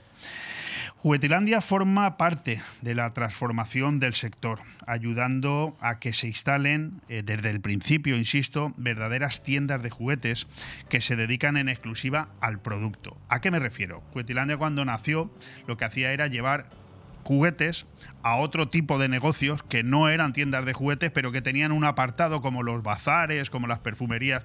Es decir, que Juguetilandia también es culpable, entre comillas, de que hoy existan verdaderas tiendas de juguetes dedicadas a eso solo. Bueno, bueno, sería muy pretencioso pensar que hemos sido los primeros en España, pero sí que es cierto que fuimos de los primeros en el que vimos que esta tendencia ya era algo normal en Estados Unidos y fuera de España, eh, con marcas como Toys R Us muy conocidas, y bueno, se pensó que el mejor almacén para guardar juguetes era una tienda de juguetes. Entonces se montaron tiendas que grandes. más que guardarlos los vendiera. Exactamente, ya que estaban guardados estaban expuestos y continuaba realizando sus actividades de, al comercio minorista, pero su almacén era un almacén abierto al público donde cualquiera podía entrar y comprar un juguete. No tenía por qué ser profesional. Sí, sí, bueno, eh, es, es así. O sea, Juguetirandia se dedicaba más que a vender, a proveer a esos mismos clientes que estaban además demandando unos juguetes muy concretos, o sea, no todo tipo de juguetes, sino que también los estudios os han permitido ver a lo largo del tiempo realmente lo que había que, poner, bueno, lo acaba de comentar, ¿no? No todo vale, sino que hay que experimentar mucho y tener claro lo que se quiere vender. Sí, de hecho. Lo demás son pérdidas. De hecho, en 2010 aproximadamente por ahí fue cuando empezaron a crearse las primeras marcas. Tú fíjate que te estoy hablando de un periodo de crisis donde para crear marcas propias y todo eso había que hacer una inversión importante. O sea, donde a lo mejor otro periodos con la crisis. Claro, donde a lo mejor otras empresas estaban pensando en ver cómo iban a pasar todo ese proceso, mm, bueno, pues en Juguetilandia se dijo, mm, vamos a tirar para adelante, vamos a crear nuestras propias marcas, vamos a darle una entidad mayor y si sale bien, fantástico, y si sale mal ya veremos por dónde salimos. Pero bueno, afortunadamente ha salido todo bien. Posteriormente a esa fecha, con ya nuestras propias marcas, se crearon las franquicias y bueno, y hasta el día de hoy. Tal y como está comentando Raúl Romero, está hablando de hasta 21 marcas que, creó Juguetilandia y puso en marcha. Por cierto, que Benidorm es uno de los principales lugares donde empezó la consolidación de la marca. ¿eh? Bueno, la primera tienda fue en Altea. Benidorm, la comarca de la Marina Baixa. La comarca de la Marina Baixa. Eh, en Benidorm hemos tenido algunas tiendas. Eh, también las hemos retirado. Benidorm es una población compleja, está mucho más enfocada al turismo y nosotros tenemos un formato que son tiendas de muchos metros, muchos metros en venidor, cuesta mucho dinero. Mm, bueno, no hay más que escuchar al presidente de, AICO, que es la queja que mantiene siempre aquí, que no hay locales grandes. Entonces, bueno, eh, gran parte de nuestro centro logístico ahora mismo está en Finestra. Eh, teníamos una tienda también en Finestra que este año la hemos trasladado a un local todavía más grande, sencillamente por lo que comentaba, porque al final el cliente que entra a una tienda de juguetes ya sabe que es una tienda de juguetes especializada y en muchos de los casos entra a, coger ideas. Entonces, para coger ideas de qué es lo que vas a regalar, necesitas tener una exposición muy grande, porque hay infinidad de referencias de juguetes. Entonces este año, por ejemplo, eh, la tienda que teníamos en Finestra la hemos trasladado a donde estaba el antiguo Bricorama, bueno, una nave, impresionante. Una nave, claro. Entonces ahí hemos conseguido varias cosas eh, para el cliente. Lo primero es que tienen un parking propio. Antiguamente donde estábamos era un parking compartido por cinco negocios y al final en las épocas de Navidad y todo eso, pues era un poco más complejo aparcar y todo eso. Un parking propio, eh, mucha más zona de venta.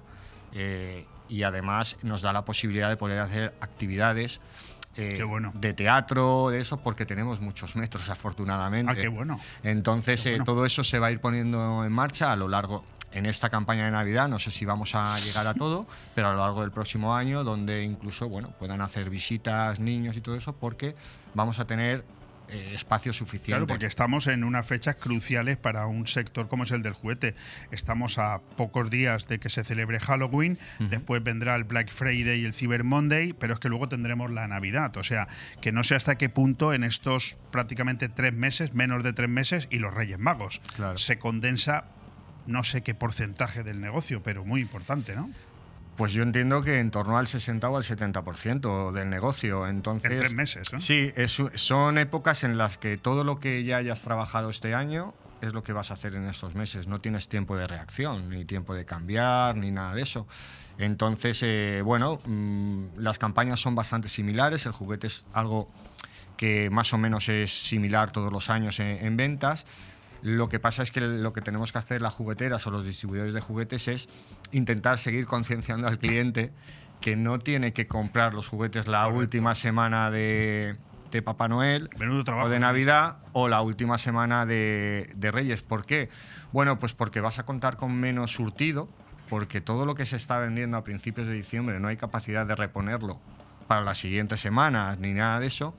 Y estás desaprovechando muchas ofertas porque eh, nosotros, Claro. por ejemplo, ahora está Halloween, pero en noviembre sacaremos otra oferta, a principios de diciembre sacaremos otra oferta. Entonces, si eres un poco precavido, eh, vas a poder comprar el mismo juguete que podrías comprar el día 23 o 24 más económico. Pero no solo eso, sino que vas a poder elegir el color, el modelo y eso porque vas a tener un mayor surtido. Cierto.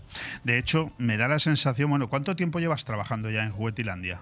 Mm, Yo creo que unos 10 años, Unos más 10 o años. menos. Yo fíjate que, que, eh, conociéndote como te conozco y, y sabiendo que la organización interna ha sido uno de los principales éxitos de Juguetilandia a lo largo de estos años, yo quiero pensar que a pesar de que tengas una responsabilidad muy concreta, como es el tema de la expansión, el tema de las franquicias, quiero pensar que tu jefe ha visto en ti una capacidad de organización también un poco acorde a la empresa, ¿no? Porque esa organización, yo cuando os he visitado me ha dado la sensación de que es la clave, ¿eh? Sí, ten en cuenta que yo no vendo franquicias todos los días. Eh, hay, dos periodos, hay dos periodos de venta principalmente, que es eh, entre Semana Santa, después de Semana Santa, y el que venimos de septiembre a octubre. Y el resto del año hay que hacer mil cosas. Eh, hay que recepcionar mercancía, hay que elegir juguetes, hay que diseñar cajas. O sea, os ponen un cargo, pero hacéis de todo. Correcto. Pero, pero tú de eso ya entendías. Yo de eso ya entendía. Ya barría, ya barría salas de exposición sin ningún problema. Y además, eh, algo que siempre me ha sorprendido mucho de Juguetilandia es que eh, los jefes, los dueños, predican con el ejemplo. Entonces, cuando un trabajador ve que sus superiores predican con el ejemplo, es muy difícil no quedarte esa hora más o es muy difícil ver un papel en el suelo y no recogerlo. Y son pequeños detalles que yo creo que, como has dicho, cuando tú entras en Juguetilandia lo ves. Fantástico. Bueno, lo que está claro es que es a partir de 1990 cuando ya llega la expansión de vuestras propias tiendas y se empiezan a convertir en gran formato. Diez años después, a partir del año 2000, es Internet lo que se convierte en una realidad. El cliente empieza a ser más exigente, la competencia aumenta y la relación calidad-precio pues empieza a marcar el ser o no ser. Eh, es lo que podríamos decir que nace juguetilandia.com, ¿no? A Sí, partir sí, del sí, 2005. correcto. Eh, nosotros fuimos pioneros, eh, empezábamos a tener una página web de juguete donde no vendíamos, pero bueno, teníamos ahí el tenerla. posicionamiento y íbamos aprendiendo. Sobre todo, hemos ido aprendiendo a todas esas empresas que han empezado, por ejemplo, en 2010 o 2020 a vender. Porque cuando ya entras a vender, el mercado de la del e-commerce ya es un mercado muy maduro. Ya la gente sabe perfectamente lo que compra, dónde compra. Hay programas que te seleccionan el tipo de producto, que te avisan cuando está bajando de precio. Eh, o sea, es un mercado ahora muy maduro.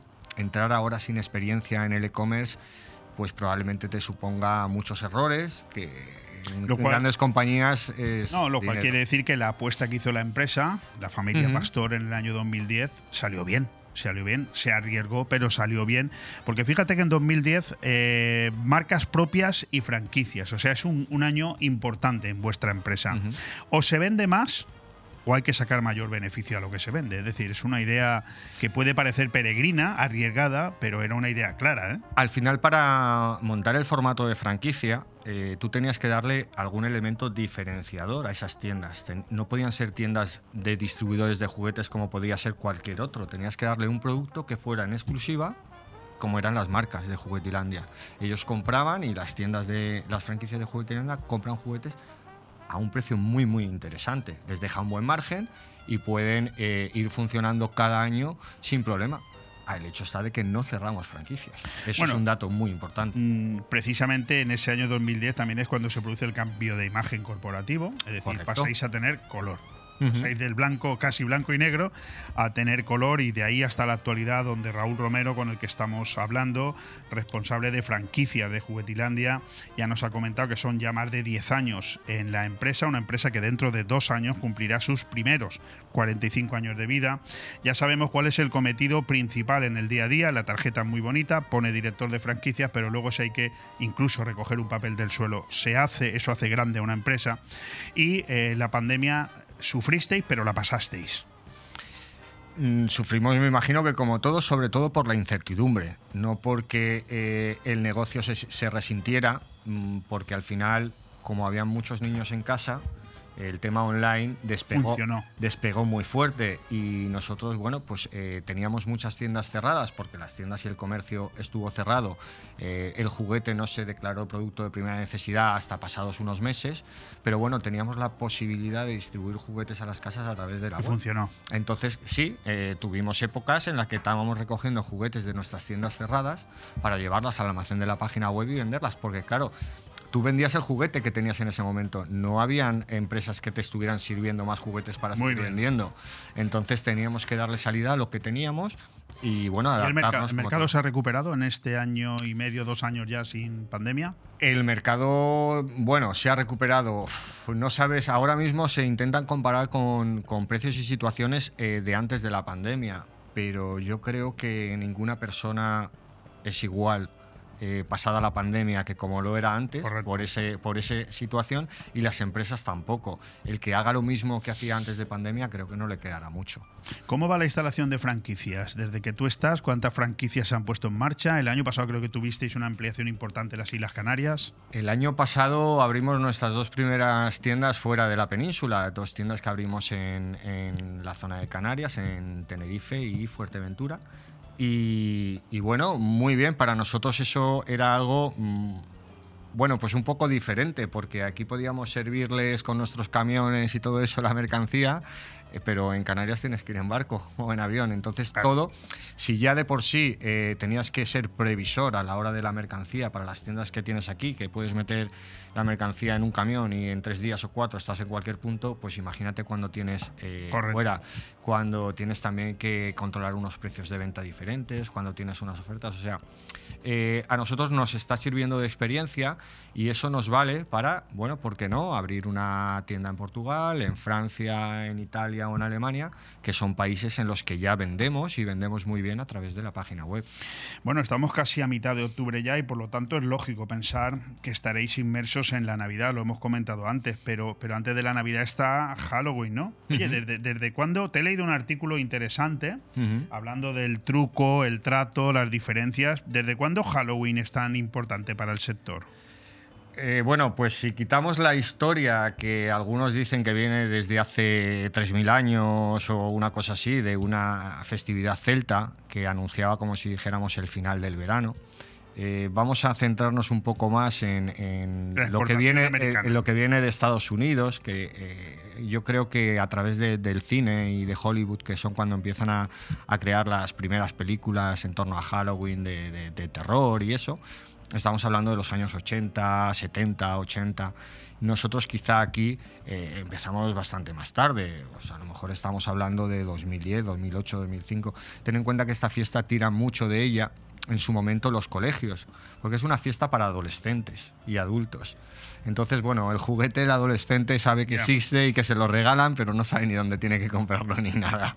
¿O dónde dejarlo? Entonces, eh, bueno, los colegios dirán mucho de esa festividad, sí que es cierto que en los últimos años, bueno, pues es un poco más testimonial, es un complemento a la de carnaval, porque es una festividad que se celebra dos fines de semana. Entonces, claro, mover mercancía. Pero bueno, decoramos las tiendas, le damos un motivo al cliente para que vaya a ver las tiendas, para ver lo bonitas que las hemos dejado y aparte puede ver los juguetes que vamos a tener para Pero Navidad. fíjate, no tenemos tiempo para más, pero sí quiero hacerte una última pregunta y comprometerte a que vuelvas por aquí pronto. El viernes 13, qué casualidad, Sí. viernes 13 lanzáis una oferta, ¿no? Sí, la oferta de- del cheque regalo, donde durante una semana tendrán todos los clientes de Juguetilandia, por compras superiores a 30 euros, recibirán un cheque re- regalo del 40%, que luego podrán gastar en juguetes, en mercancía para Halloween y todo eso en las semanas siguientes. O sea, sea, que creo que es- 40% de ese gasto que ha Claro, si alguien se gasta 100 euros, va a recibir 40 euros para Ah, poder pues, gastar en las semanas Es posteriores. una oferta a- muy atrevida, ¿eh? Sí, sí, sí, pero bueno, al final es lo que veníamos comentando anteriormente. Tratamos de que el cliente sea precavido, adelante sus compras y no se espere al último momento, porque si ahora vendemos, tenemos capacidad de reponer mercancías, si ahora no vendemos, no tenemos esa capacidad. Correcto. Pues no tenemos tiempo para más, pero sí con el compromiso de traer otra vez aquí a Raúl el mes que viene para hablarnos del Black Friday, del Cyber Monday y de la Navidad, que ya estaremos mucho más cerca. Quedándonos con esa oferta que lanza Juguetilandia a partir de este viernes, día 13, que yo creo que vale la pena que la tengamos muy en cuenta, porque nos van a devolver en un cheque el 40% del gasto que hagamos, que nos puede venir estupendamente bien para las próximas fechas. Correcto, y cuando vuelva eh, te daré una primicia y una novedad que vamos a montar en la tienda de Finestra. Fantástico, pues con esa sorpresa nos quedamos. Muchas gracias, Raúl. Gracias a vosotros.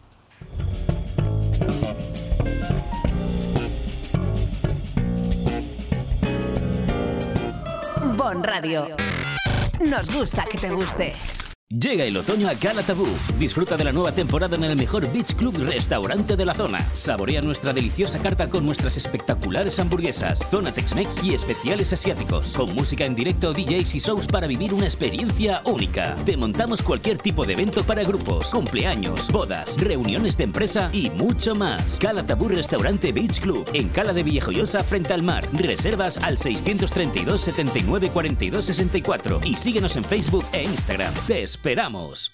Este sábado llega a Finestrat la campaña de conciertos de intercambios musicales con el Centre Musical Puig Campana y la agrupación musical mediterráneo de la Vila Joyosa. Será a las 12 de la mañana en el Auditori del Castell. Por la tarde, Finestrat Gamer Fest con torneo de videojuegos tan conocidos como Fortnite, FIFA 24, Just Dance o Roblox. Y el domingo 15, marcha solidaria contra el cáncer con la Asociación de Dones de Finestrat. Vive este fin de semana en Finestrat. Porque en Finestrat lo tienes todo. Take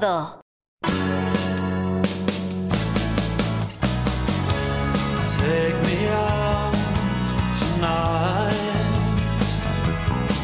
Where there's music and there's people. Abani via Bonave Abonave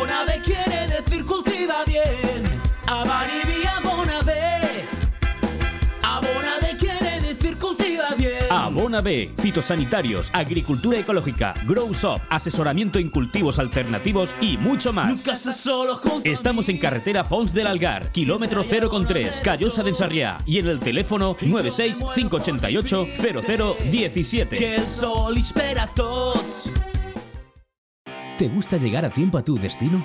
¿Volver a casa tan cómodo y seguro como si fueras tú mismo el que conduces? Radio Taxi Benidorm. El mejor servicio a tu entera disposición. Descárgate nuestra aplicación Pide Taxi para el móvil y solicita un taxi de la manera más fácil. Visita nuestra web radiotaxibenidorm.com.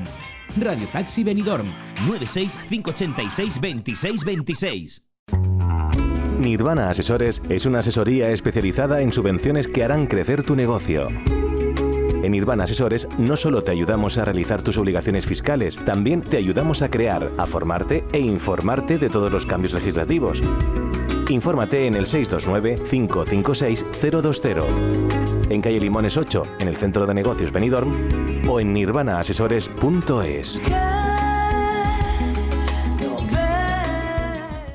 Aire Fresco. Programa patrocinado por Hotel Meliá Benidorm, Fomento de Construcciones y Contratas, Exterior Plus y Actúa, Servicios y Medio Ambiente.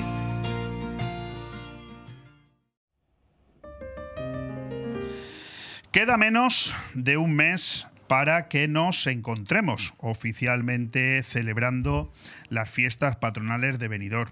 Es por tanto el momento perfecto para empezar a calentar el ambiente y llegar con los motores en pleno funcionamiento a unas fechas que esperamos todos.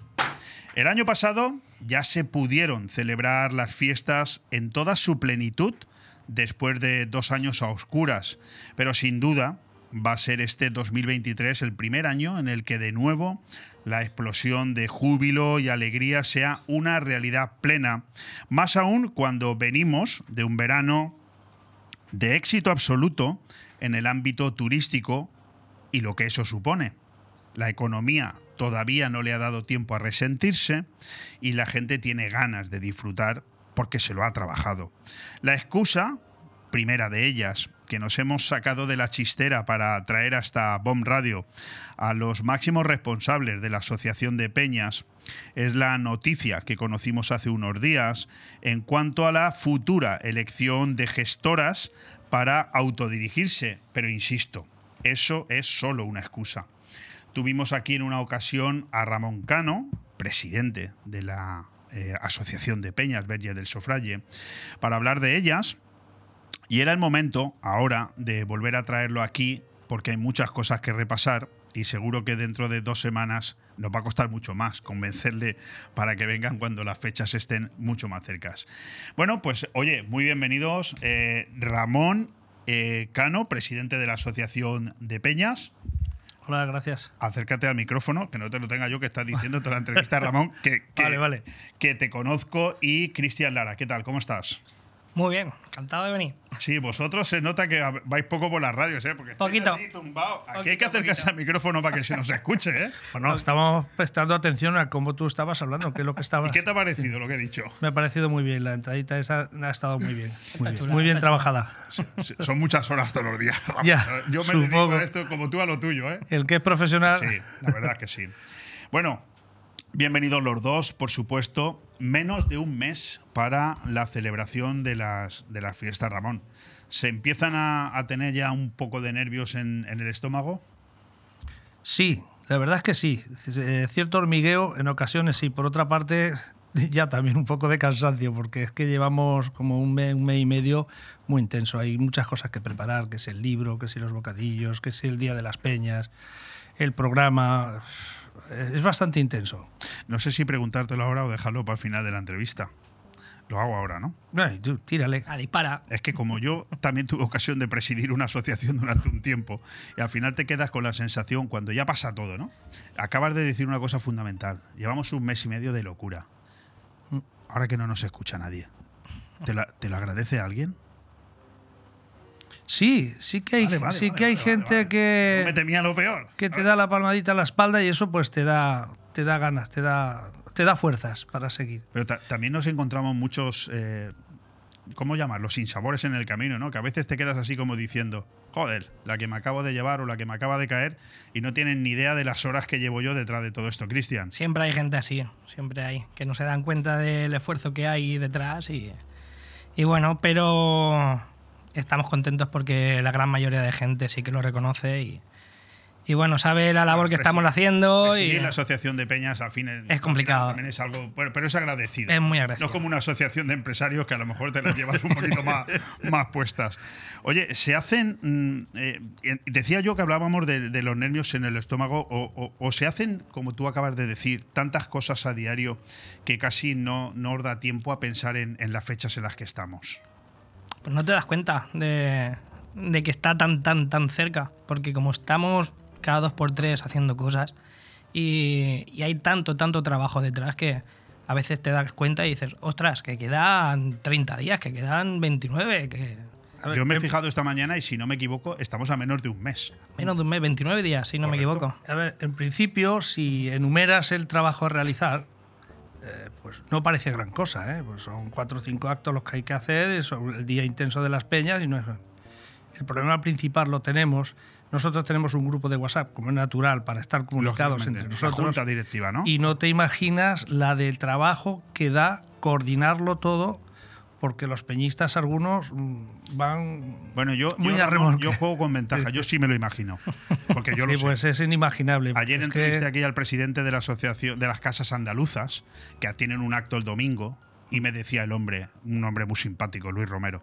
Dice, ay Leopoldo, es que mm, el acto dura dos horas, pero es que llevamos dos meses organizándolo. Es así.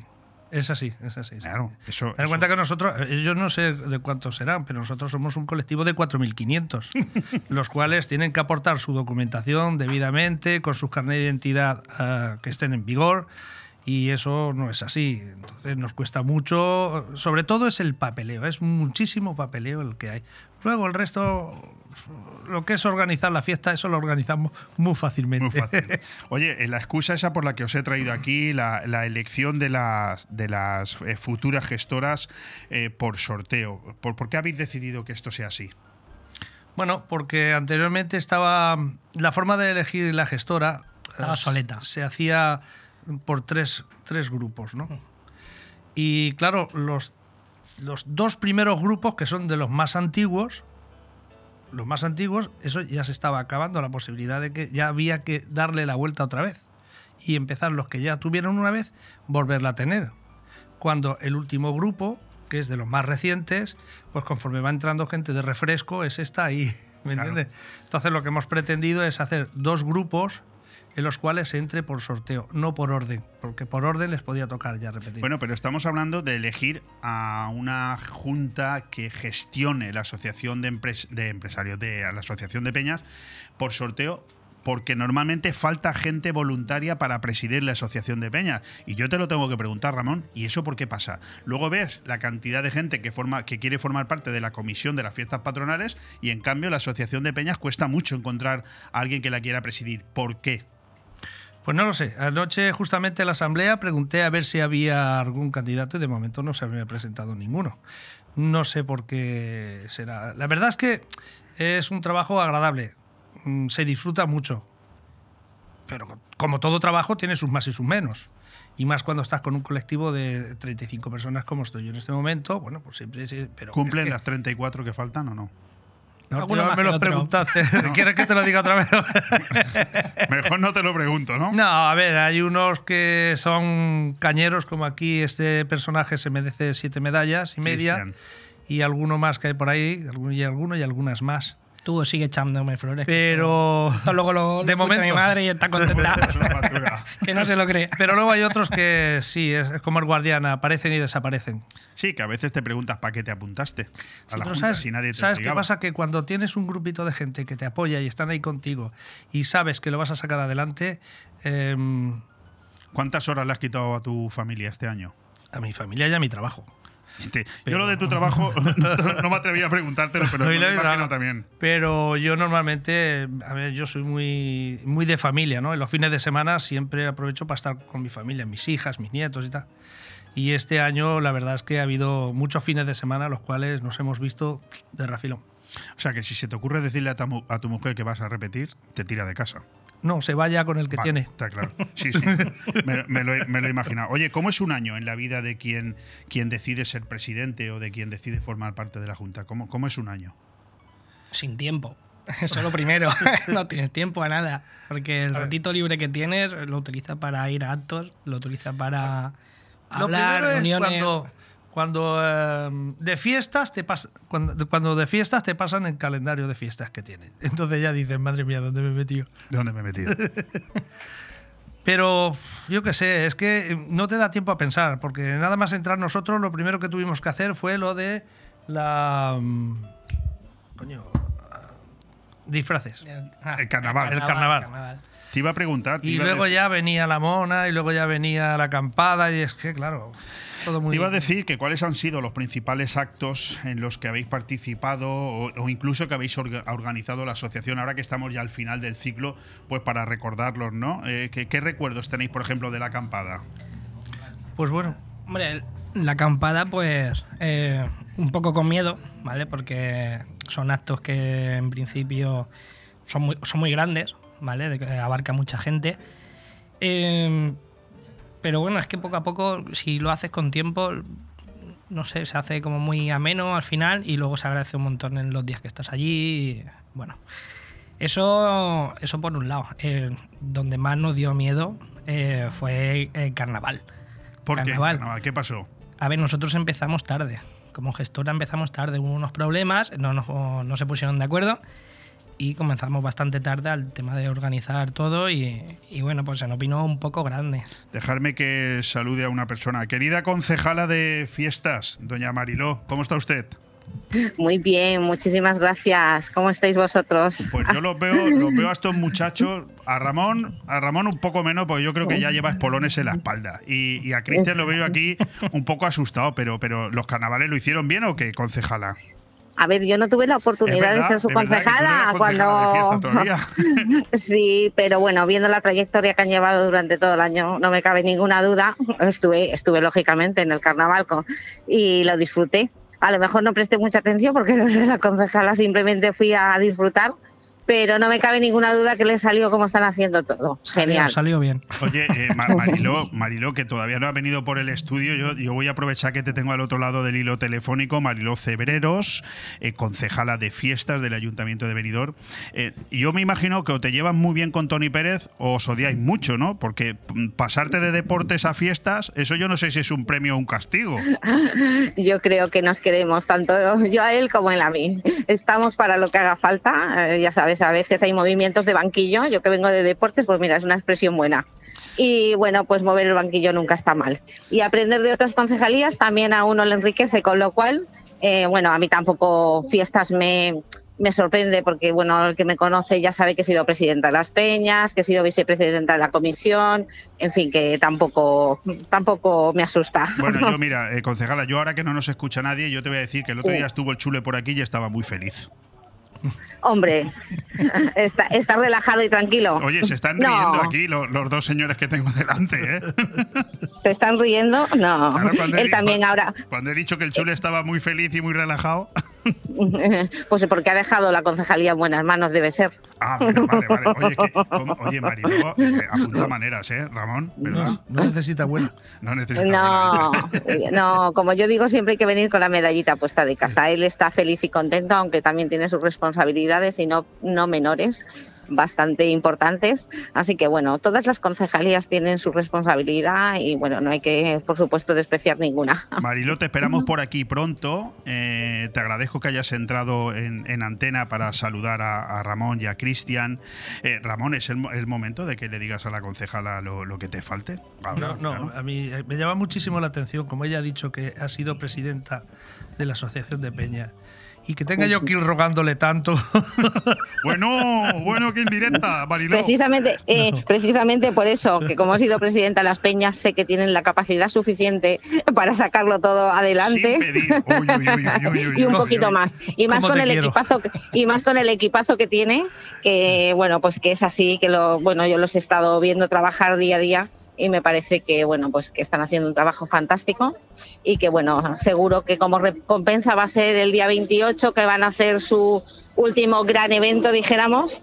Y que lo van a dar todo ahí, así que bueno, pues mi enhorabuena para todos. Mariló, no te entretengo más, simplemente una cuestión. Menos de un mes para las fiestas patronales. ¿Cómo estás tú? ¿Cómo, cómo, cómo, cómo va todo? Pues yo estoy muy bien, estoy muy bien y muy confiada porque tanto desde la comisión de fiesta como de la asociación de peñas pues hay, hay buen equipo. Yo aparte también en la concejalía tengo un equipo muy preparado y, y muy acostumbrado a hacerlo. Como ya te he dicho antes también, eh, a mí no me viene de nuevas porque he montado unas fiestas de venidor también desde el otro lado, con lo cual estoy tranquila, sé que van a salir bien, no me cabe ninguna duda. Así que solo espero que la gente disfrute tanto como lo vamos a disfrutar nosotros y, y poco más. Bueno, Mariló, Invitarlos pues a todos. no te molesto más, que sé que estás en una reunión. Gracias por aceptar esta invitación de entrar y nos debes una entrevista potente ya para hablar de las fiestas patronales cuando estemos un poquito más cerca.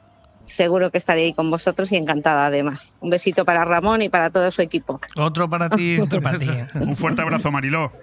Un beso, un saludo a todos. Bueno, pues esta ha sido la colaboración de la, de la concejala. Eh, pretendía que os diera ánimos, pero vamos, más que ánimos, se ve que Mariló es dura, ¿eh? Mariló no, la- no la vais a rascar mucho, ¿eh? No, la verdad es que, bueno, ella se ha incorporado recientemente y ya lo teníamos casi todo hecho. Entonces, pero de todas formas, nunca he tenido ningún problema con ella. Lo que le he pedido siempre ha sido bastante amable, afable y fácil, accesible. Estamos a pocos días del, del Día de las Peñas, ¿no? ¿Cómo, cómo marcha el, el evento? Bien, De, momento locura, bien. papeleo, de locura.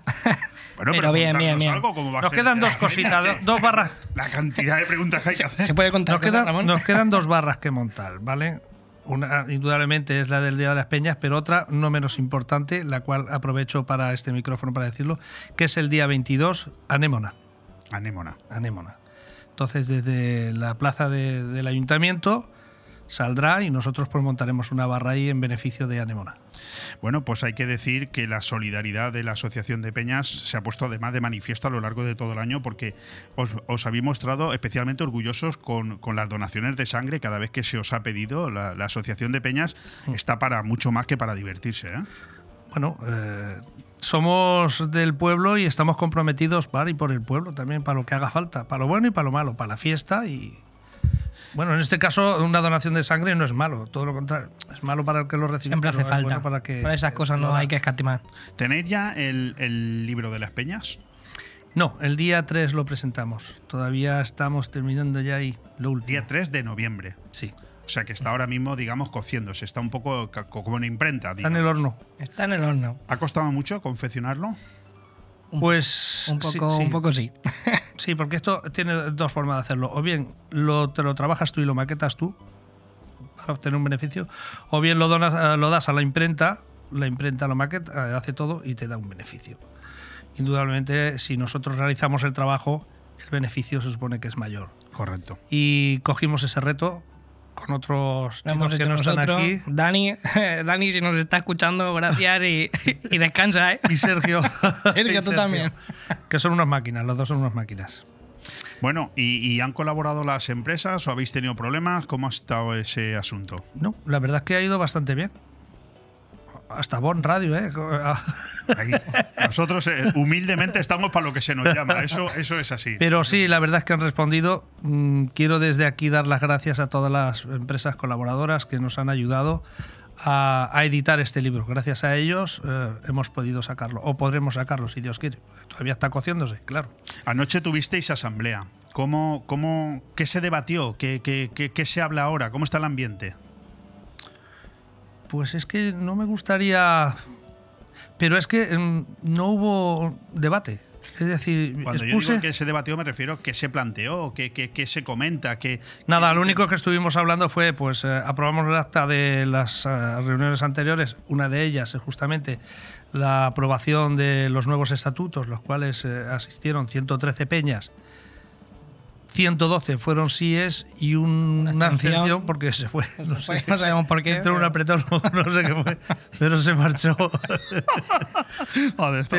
Así que bueno, éxito, éxito. Y bueno, estuvimos hablando de eso y recordarle a las peñas eh, que terminen de mandar la documentación que falta, eh, ponerse al día de las pagos de cuotas y nada, que se El cierra ya, se, se- se cierra el plazo ya tanto para los bocadillos como para los libros. El día tiempo 19 de octubre. 19 de octubre, sí, Ya que además estamos, lo- ponemos fechas. He visto que lo habéis publicado en vuestro perfil de Facebook en repetidas ocasiones, eh, Sí. diciéndole a la gente que espabile y que Sí, por favor sí, se sí. dé cuenta de que detrás hay gente trabajando ¿no? y que no hay que ir detrás de la gente. Si lo dejamos todo para última hora, nosotros uf, ¿Se, vamos un respi- poco. se respira ya la, la fiesta entre los peñistas, Ramón? Sí, bueno, cuando ves que vienen a entregar lo del desfile del humor, lo de los playbacks y todo eso, pues ya ves, ya, ya, ve- ya vas notando el ambiente, la risilla esta de el hormigueo que tú decías al principio. Correcto. Hay ilusión, hay comentarios que, que bueno, que, que dan alegría. Dan alegría. Oye, el año pasado hubo más de 5.000 peñistas, de los cuales más de 4.000 eran asociados. ¿Cómo son las cifras de este año? Pues andamos por ahí, las mismas. Mayores, ¿eh? Las mayores. mismas o más. Es que no me atrevo a decir porque todavía estamos cerrando y todavía están pagando cuota. Pero vamos subiendo, ¿eh? Yo si no recuerdo mal, creo que hay 15 peñas más que el año pasado. 15 15, peñas. el año pasado era cerca de 250, ¿no? 243 creo que estaban y este año estamos Asociadas. asociadas, asociadas. Asociadas. Hay peñas que no están asociadas, ¿no? Sí, hay peñas, hay peñas no asociadas. Pero, ¿por, por qué? Es que lo desconozco. Pues no lo sé, no lo sé, sinceramente no lo sé, por- porque a lo mejor no les dice nada la asociación de peñas y montan su peña, su fiesta en particular, no forman parte de los eventos que nosotros hacemos, pero bueno, O, o sí, se mete de alguna manera, porque ten en cuenta que nosotros cuando el ayuntamiento nos da una asignación dice que es para las peñas y simpatizantes. Ya. Entonces yo eso lo he tenido muy claro, es decir, tanto para los peñistas como los... no vas a decir a nadie que no venga, por ejemplo, a la acampada a tomarse una cerveza. Ya. O el día de las peñas a darse una vuelta y ver el espectáculo. Sí, pero bueno, mejor sería colaborar, ¿no? Claro. Ya, indudablemente, pero bueno, ahí ya está cada uno.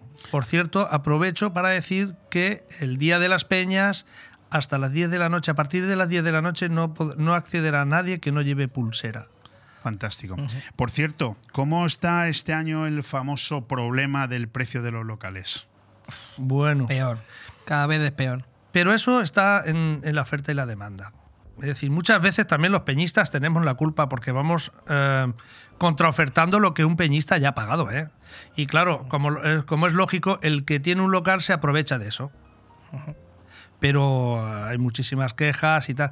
Aquí, lo que pasa es que aquí en Benidorm no podremos hacer nunca, como se hacen en, otras, eh, como en otros pueblos, Jerez, Málaga, todo eso, donde se hace un recinto ferial y allí se concentran todos y allí se Es que yo te iba a preguntar, ¿hay algún tipo de solución a esta espiral de crecimiento de los precios que cada vez no es que va a menos, es que Hay va a más? hay ideas, pero es complicado llevarlas a cabo. A ver, cuando te toca pagar, la verdad es que crees, eh, o sea, te gustaría que te, te- te habilitaran un espacio así. Pero luego, en el momento que ves la oportunidad de. Nosotros ya nos hemos acostumbrado, y los que llevamos mucho tiempo, a, a- a tener la peña accesible a todo, cerca, con todas las comodidades, como es un bar que tiene su, su barra, sus aseos, su cafetera, su- ¿me entiendes? Sí, sí. Y, y, es muy difícil que todo el mundo, digamos, para arriba o para donde nos manden. La, la asociación ayuda de alguna manera en los gastos a las peñas. A los gastos no. Vamos a ver, nosotros No, no eh, podéis, No ¿no? podemos, no podemos. No podemos. De hecho, cobramos una cuota Sería para que se mantenga inviable. la Correcto. asociación y pueda organizar algunos eventos. Ayudáis quizás con, lo, con la aportación de vasos y de Sí, con- material, quizás, ¿no? Aportación de Eso sí, con vasos, todo lo que se puede. Documentación para que puedan tener la Eh, sede, eh, todo lo que está a nuestra mano lo podemos ayudar. Pero- Piensa una cosa. em, nosotros la, la- la cuota que se paga inicialmente son de 15 euros. Y por 15 euros por, por peñista, eh, ten en cuenta que en todos los eventos, como es la acampada, la mona, entonces Una locura. no, Gasta no- más. no paga nada. Gasta más de lo que se paga. Mm, Exactamente. Bueno, pues no tenemos tiempo para más. Habrán más entrevistas antes de fiestas, pero ¿tenéis alguna novedad en la Asociación de Peñas importante para este año o no? Estamos cociéndolas. Sí, la próxima vez cuando, no me lo vais a decir, ¿no? cuando vengamos ya te lo decimos, porque es que eh, a veces eh, quieres hacer las cosas y no, no, no, sal- no, no, pero no te salen porque te encuentras con escollos y tal, pero bueno, vamos a ver si, si es posible.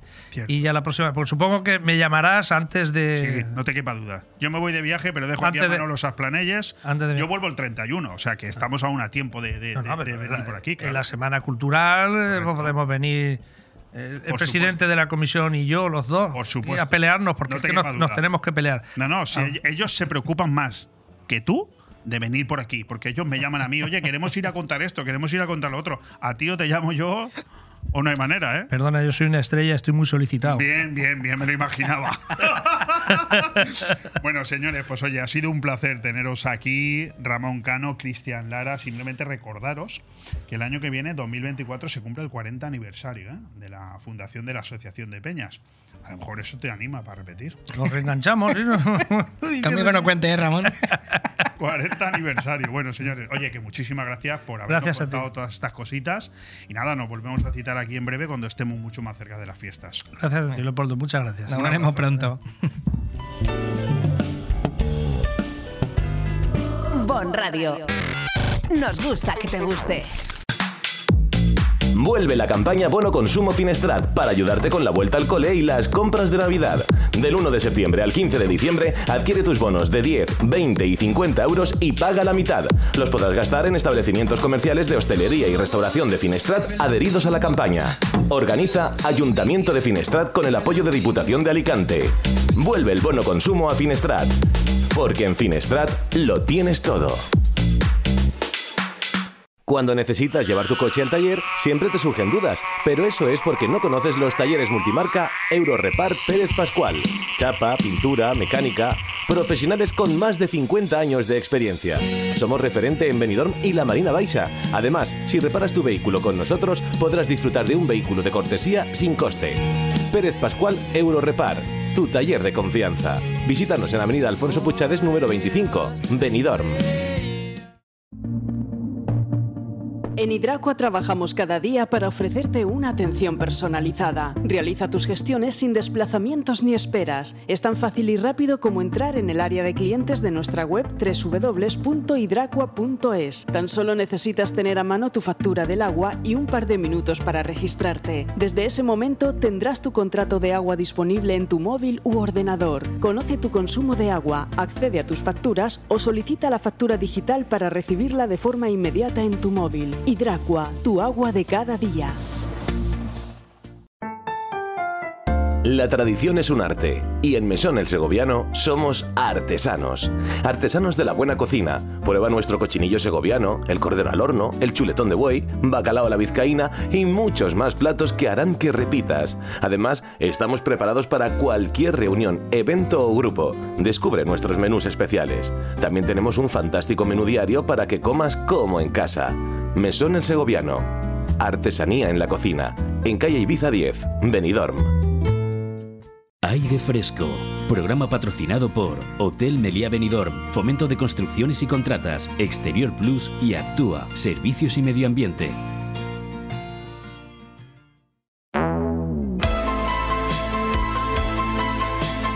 Tondi, el rincón del cine. Con Carlos Dueñas.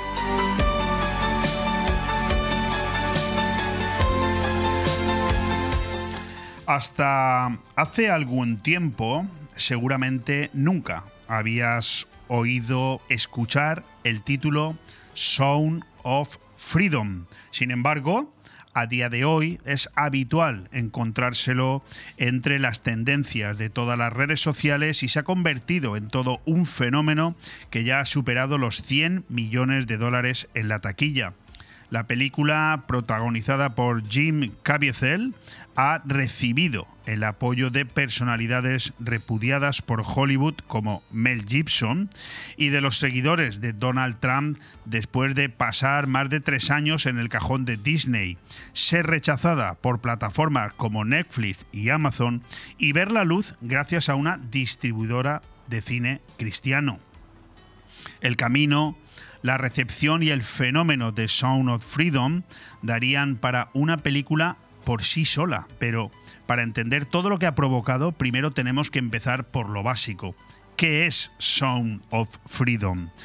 Tengo que reconocer que al principio yo mismo pensaba que Sound of Freedom era un documental dirigido por Mel Gibson sobre la pedofilia en las élites del gobierno norteamericano, siguiendo las teorías conspiranoicas del grupo como Quanon, los responsables del infame asalto al Capitolio, pero, pero nada más lejos de la realidad. Sound of Freedom es un thriller dirigido por el mexicano Alejandro Monteverde, coautor también del guion junto a Rod Barr, con una nada desdeñable presupuesto de 15 millones de dólares. El film adaptado adapta la historia real de Tim Ballard, un ex agente de la Seguridad Nacional de los Estados Unidos que trabajó en la investigación de redes de tráfico sexual infantil y que llegó a dejar su puesto para fundar una ONG que se dedica a tiempo completo a tratar de desarticular este tipo de bandas criminales pedófilas. Todo esto que he leído tiene mucho que ver con la sección que ahora empezamos, Tondi, el rincón del cine, y nuestro colaborador, Carlos Dueñas, director y presentador de Tondi, Todo nos da igual, el programa de radio que puedes escuchar cada miércoles a las 12 en punto de la noche cuando empieza el jueves, que hoy tiene como título Sound of Freedom, lo que te acabo de explicar. Bienvenido, Carlos, ¿qué tal? ¿Cómo estás? Pues muy buenas, aquí ya preparando el programa para esta noche a las 12 en punto que empezamos en, a nivel nacional. Y bueno, muy emocionado porque bueno, ya llevo como un mes eh, o más trabajando este programa con motivo del estreno de esta película, ¿no? que no vamos a hablar, que también un ratito, ¿no? porque hay tres horas de, de tiempo de todo, vamos a hablar de cine un poquito, de cómo es esta película que tanto revuelve, si es una, es una película, como película, como película, si es buena, es mala, está bien hecha, está mal hecha, pero luego, evidentemente, el, el gran, la gran parte del programa va a ir en torno al tema que habla la película, que el tema es, es muy básico, tráfico de niños, esclavitud infantil, ¿no? Y que como tú, como tú me has dicho, eh, este movimiento que es el QAnon, que bueno, es una especie de, mm, eh, de teoría conspirativa, ¿no? Que, que, que, hay una especie como de, de, estado profundo que va en contra de Donald Trump, bueno, no sé, pues como, como de tantos, ¿no? no solamente de él. Y, mm, y, vamos a analizar un poquito todo esto, ¿vale? Tenemos invitado a Marcos Pérez, un activista que ya lleva mucho tiempo en esto del, de la defensa de los niños, hay unos números, yo aviso que es un programa no apto para todos los oídos, hay números brutales porque vamos a hablar de cifras reales de niños desaparecidos en España, en Europa, en el mundo y los motivos y lo que me queda de piedra, ¿eh? porque es una cosa que yo le preguntaba a Marcos en un momento de una entrevista, digo, a ver, pues todo eso está muy bien, ¿vale? El tráfico de niños, el, la esclavitud infantil para gente que, que, quiera adoptar y no puede tener hijos, para gente que los usa como para tráfico de órganos. Vale, pues una cosa tremendamente terrible y horrible. Pero esto la gente cómo se entera. Porque, a ver, si yo quiero eh, adoptar a un niño de, de, esta organización, a ver, yo sí que me quiero cambiar de, compañía, llamo a Vodafone, tengo el teléfono, pero, o sea, ¿eso Qué cómo fuerte, funciona? sí. Qué fuerte. Y, y, no, no, y lo, lo, peor es que realmente es fácil, o sea, es muy fácil, es que me queda de piedra. Digo, pero si esto lo sabes tú, lo sé yo, ¿cómo no lo saben los, las fuerzas de seguridad? Digo yo, que en teoría tienen que estar para esto. Bueno, la verdad Entonces, es que sí, te iba a preguntar que qué nos vamos a encontrar en, en, tu Tondi de esta noche, pero yo creo que has hecho ya un, un, un, adelanto increíble de un programa que desde luego no va a dejar indiferente a nadie y que puede ser duro. Además, en una noche en la que yo animo a la gente a que lo escuche de una manera más habitual que otras semanas, porque mañana es festivo y por lo tanto las 12 de la noche es una buena hora para poder quedarte escuchando el Tondi, ya que mañana en teoría pues no hay que madrugar. Nosotros redifundimos el programa sábado y domingo a las 9 de la noche, pero hoy es un buen día. Tiene eh, el capítulo de hoy, entonces, tiene mucho que ver, ¿no? Con la película, o, o, simplemente es que te ha cuadrado el paralelismo con el título de la bueno, misma. No, he cuadrado, lo he cuadrado yo. O sea, he esperado al estreno de, de hoy, además se estrena Correcto. hoy, no el viernes, hoy se estrena, para hablar de paso de la película, porque es una película que todo el mundo del misterio lleva ya desde julio que se estrenó aconsejándola. Eh, luego también, evidentemente, aquí hay mucho, mmm, eh, pues, como te diría yo, talibán de, de, ¿sabes?, de corbata, porque claro, una cosa es decir, ah, recomendada, por favor, ir a verla, ir a verla, ir a verla, y luego, luego la gente no se gasta 10 euros para el cine, la ven, la ven pirata. Sí, o sea, cierto. que eso también, eso habría que darle una colleja también a toda esta gente que va por ahí, oh, pavoneándose, ay, hay que ver la película, vale, pero, pero ves al cine, paga 10 euros, así apoyas a la productora, a la distribuidora y a todo de esta película. Entonces, ¿sabes? Hay mucha hipocresía en todo esto. Pero bueno, aparte de, del tema, vamos a hablar evidentemente de más temas Tondi en eh, esta noche, aparte del Sound of Freedom y el tema de la esclavitud infantil, que también tocará José el Inmortal, hablándonos desde, desde cuándo la historia existe, si es que alguna vez no existió. Porque yo creo que esto ha existido siempre, el tema de la esclavitud infantil, siempre.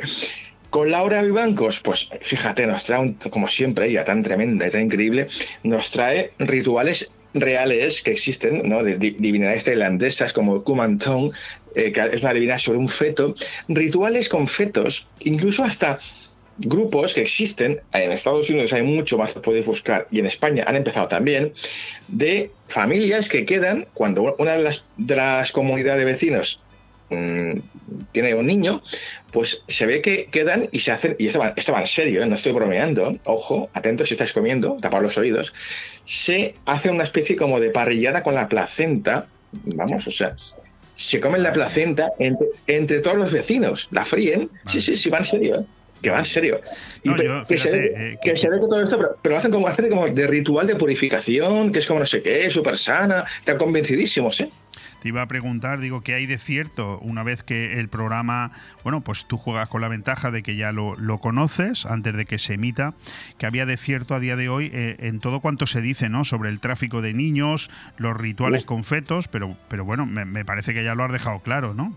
que, que- que cuántos, pero por favor, esto, esto tenéis que mirarlo, escucharlo esta noche, pero si es que hay un montón de niños desaparecidos en España, estamos hablando de España, ¿eh? también de Estados Unidos, evidentemente no hablemos de África y otros países subdesarrollados porque eso ya jauja, ¿sabes? Pero en España mismo hay un montón de niños en Europa, de cada día, de niños que desaparecen y jamás son encontrados. O no se sabe si es una, tra- una, una tra- trama, un tráfico que hasta la propia familia por necesidad los, los ha sacado de encima y han ganado un dinero. Es que es muy, es muy complicado el tema este, ¿sabes? Qué locura. Qué locura. Oye, ¿por qué le ha costado tanto a esta película eh, poder ser emitida? Pues muy fácil, porque la película de una forma eh, sutilmente o no tan sutilmente insinúa que detrás de todo ese tráfico de niños eh, están los poderes fácticos eh, políticos estadounidenses, las élites y todo esto. Y claro, esto es una cosa que siempre mosquea mucho a los que están por arriba, que a fin de cuentas son los, los dueños de las distribuidoras grandes Sony Pictures, Columbia, Warner, Fox y todo eso lo maneja gente muy poderosa. Y claro, eh, esa gente poderosa tiene la manía de querer vivir mucho tiempo, no les gusta morirse, con lo cual necesitan órganos fresquitos, ¿no? Entonces, y, te- y me, y me estoy mojando mucho, ¿eh? Esta, esta- no, no, no, pero no está, contigo. no- Sí, sí. te estás mojando porque eres valiente, pero no estás diciendo nada que no eh, hayamos presupuesto eh, muchísimos, ¿eh? Muchísimos. Y, y que por desgracia hay, hay ejemplos que demuestran que no te equivocas, ¿eh? Vais a quedar flipados con, la- con las cifras, datos, datos reales, ¿vale? Yo no digo que todo esto sea producto de que haya mucha gente mala en España, que quiera vender su propio hijo, o que desaparezca y no, haga todo lo que, lo que pueda por encontrarlo, pero los datos están ahí y esta noche los vais a conocer. Eh, eh, por lo que veo, es más fácil llamar conspiranoicos a aquellos que cuentan cosas pues que no nos gusta reconocer, ¿no? Evidentemente, y lo que tú dices, esta película se estrenó el 4 de julio en Estados Unidos con un presupuesto de 15 millones y, y te, y te- y te corrijo, lleva ya recaudados más de 200 millones en todo el mundo, más de 200, ¿eh? Y todo ha sido el boca oreja, o sea, todo ha sido por recomendación y que, y que gente valiente como Mel Gibson, hasta el propio Elon Musk la quiere, la quiere distribuir por Twitter gratis, porque dice que es una película que todo el mundo tiene que ver. Elon Musk la quiere distribuir gratis, Para que veas, muy bien. por Twitter. Así que mira. Oye, aunque sea brevemente, la semana que viene, que te quedas en manos durante dos semanas de mi amigo Manolo Sasplanelles, tenemos un episodio eh, titulado Qué bello es matar, el glamour era el disfraz, ¿no? Con un invitado también de lujo como es Juan Rada. ¿Qué nos adelantas brevemente de este capítulo? ¿Qué pasa? ¿Que se acerca Halloween y ya empezamos con lo de matar es bello y tal? No, hablamos de que voy a matar un poco con, ironía, pero en el fondo hablamos de algo muy real que viene a rebufo, que yo hablé con Juan Rada para hacer un tondi y le dije, oye, vamos a hacer un programa con esto que ha pasado de Daniel Sancho y Edwin Morales, ¿vale? Eso que pasó en agosto de la ibistofilia, esta especie de, de filia que tiene mucha gente, sobre todo hay que decirlo también, y lo digo porque es así, no, es- no es que me meta con uno con otro. El 99% de, de personas que tienen esto son mujeres que están locas por ir por hacer cola para, para hacer un vis a vis con tíos guapísimos que están encerrados y, hay un movimiento de, chicas que quieren liberar a, Daniel Sancho. Lo puedes buscar Free Daniel Sancho, arroba, ¿vale? Es un movimiento de que no dicen que no, no, es un tío tan guapo, está tan bueno, esos abdominales, no puede estar en la cárcel, hay que liberarlo. Y gente que no puede tolerar que- pero va en serio Es esto. brutal, es brutal, brutal. Sí, sí, ¿no? No, no, pero sí, sí, sí, vas a flipar, sí, sí. Qué brutal. Bueno, Carlos, escucha, Qué que no bello quiero... es matar. Qué bello, hablamos del bello, qué bello es matar. Es una ironía, sí. Es una ironía perfectamente cua- cuadriculada y que la semana que viene hablaremos eh, largo y tendido sobre ella. Bueno, déjame que nos vayamos a los estrenos de cine porque como no podía ser de otra manera, lógicamente nunca una frase como esta ha venido mejor al dedo.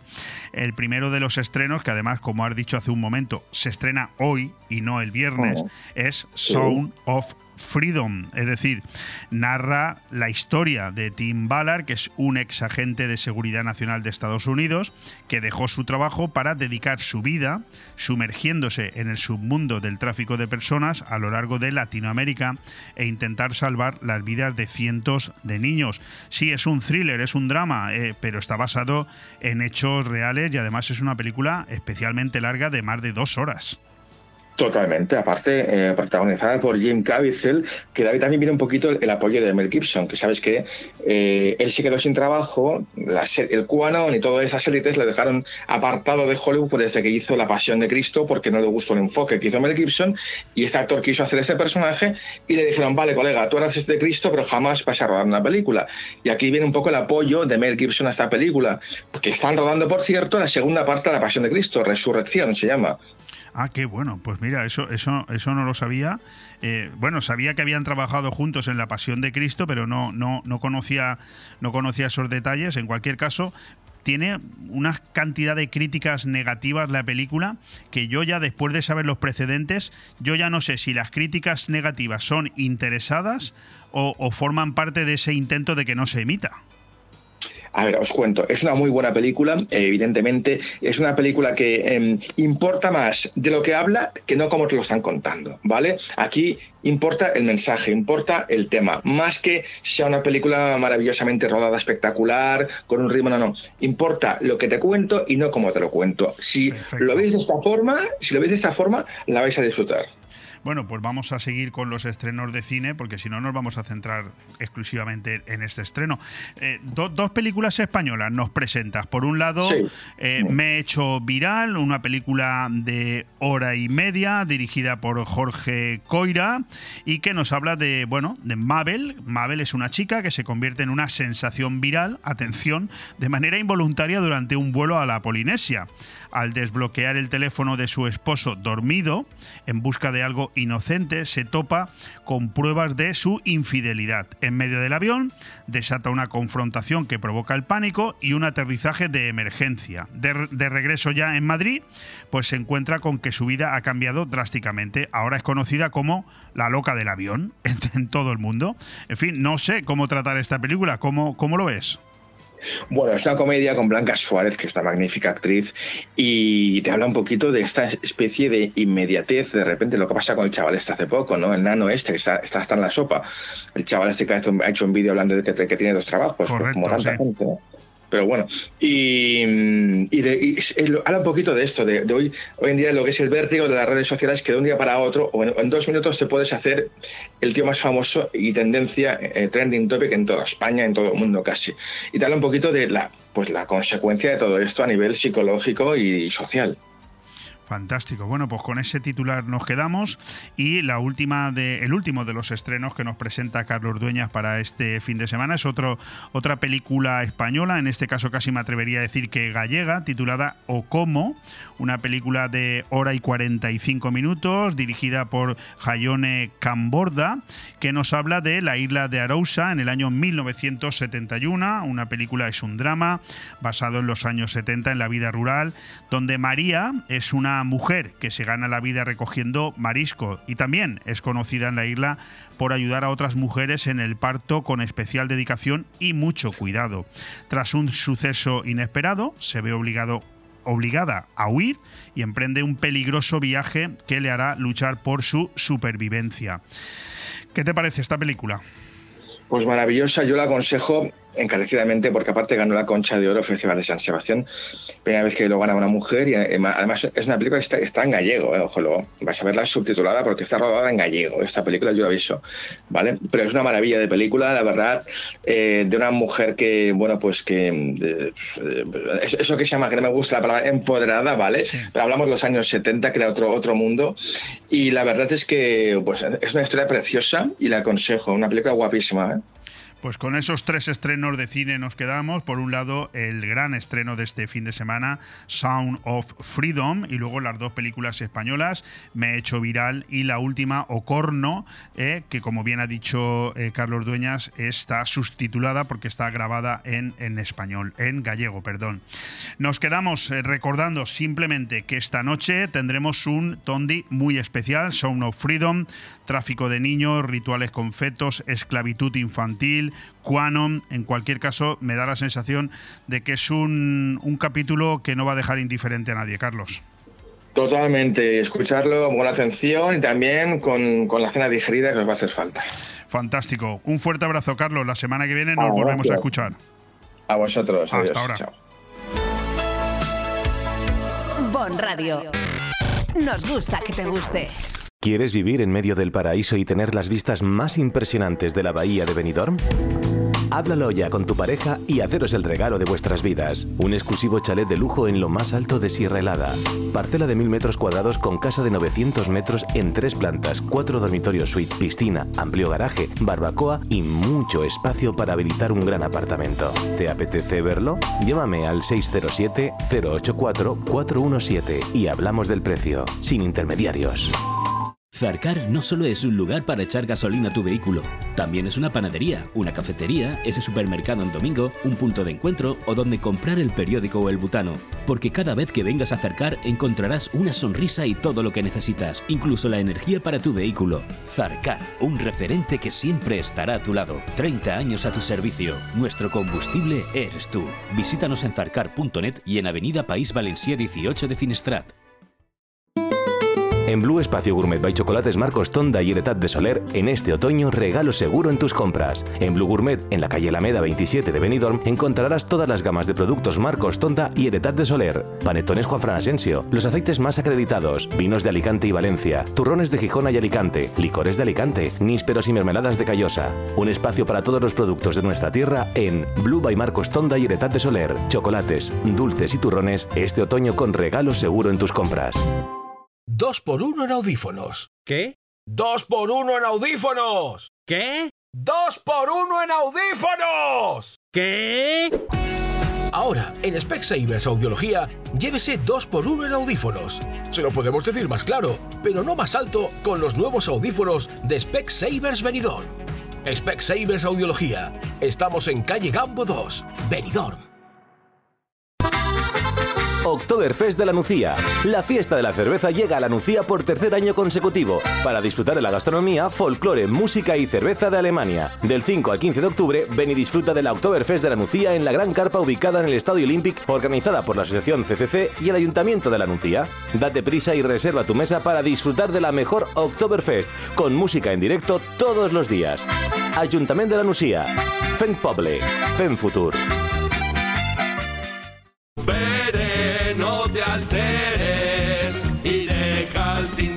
Descansar. No hay como el amor en la barra de un bar. Desde 1980, la Cava Aragonesa tiene la barra más concurrida de Benidorm, siempre llena de alegría, pinchos y la mejor compañía, la de nuestros clientes y amigos. La barra de un bar. Tu match está en la Cava Aragonesa, una institución en Benidorm. Vive el comercio de tu ciudad, el programa que sirve de escaparate para oír y ser oído. Asociaciones y empresarios de todos los sectores tienen aquí la ventana para contar sus éxitos y exponer sus dudas. Vive el comercio de tu ciudad, un espacio patrocinado por la Concejalía de Comercio del Ayuntamiento de Benidorm, las asociaciones AICO y Abreca, Bodegas Bocopa y Chocolates Marcos Tonda. Cada miércoles de una y media a 2 de la tarde y en redifusión de 10 y media a 11 de la noche.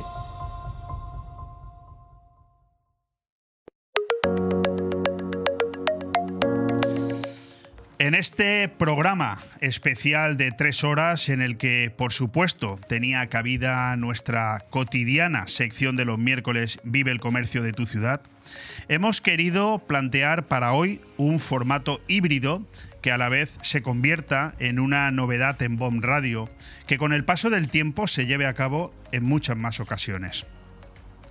Vamos a estirar el tiempo habitual de media hora a tres cuartos.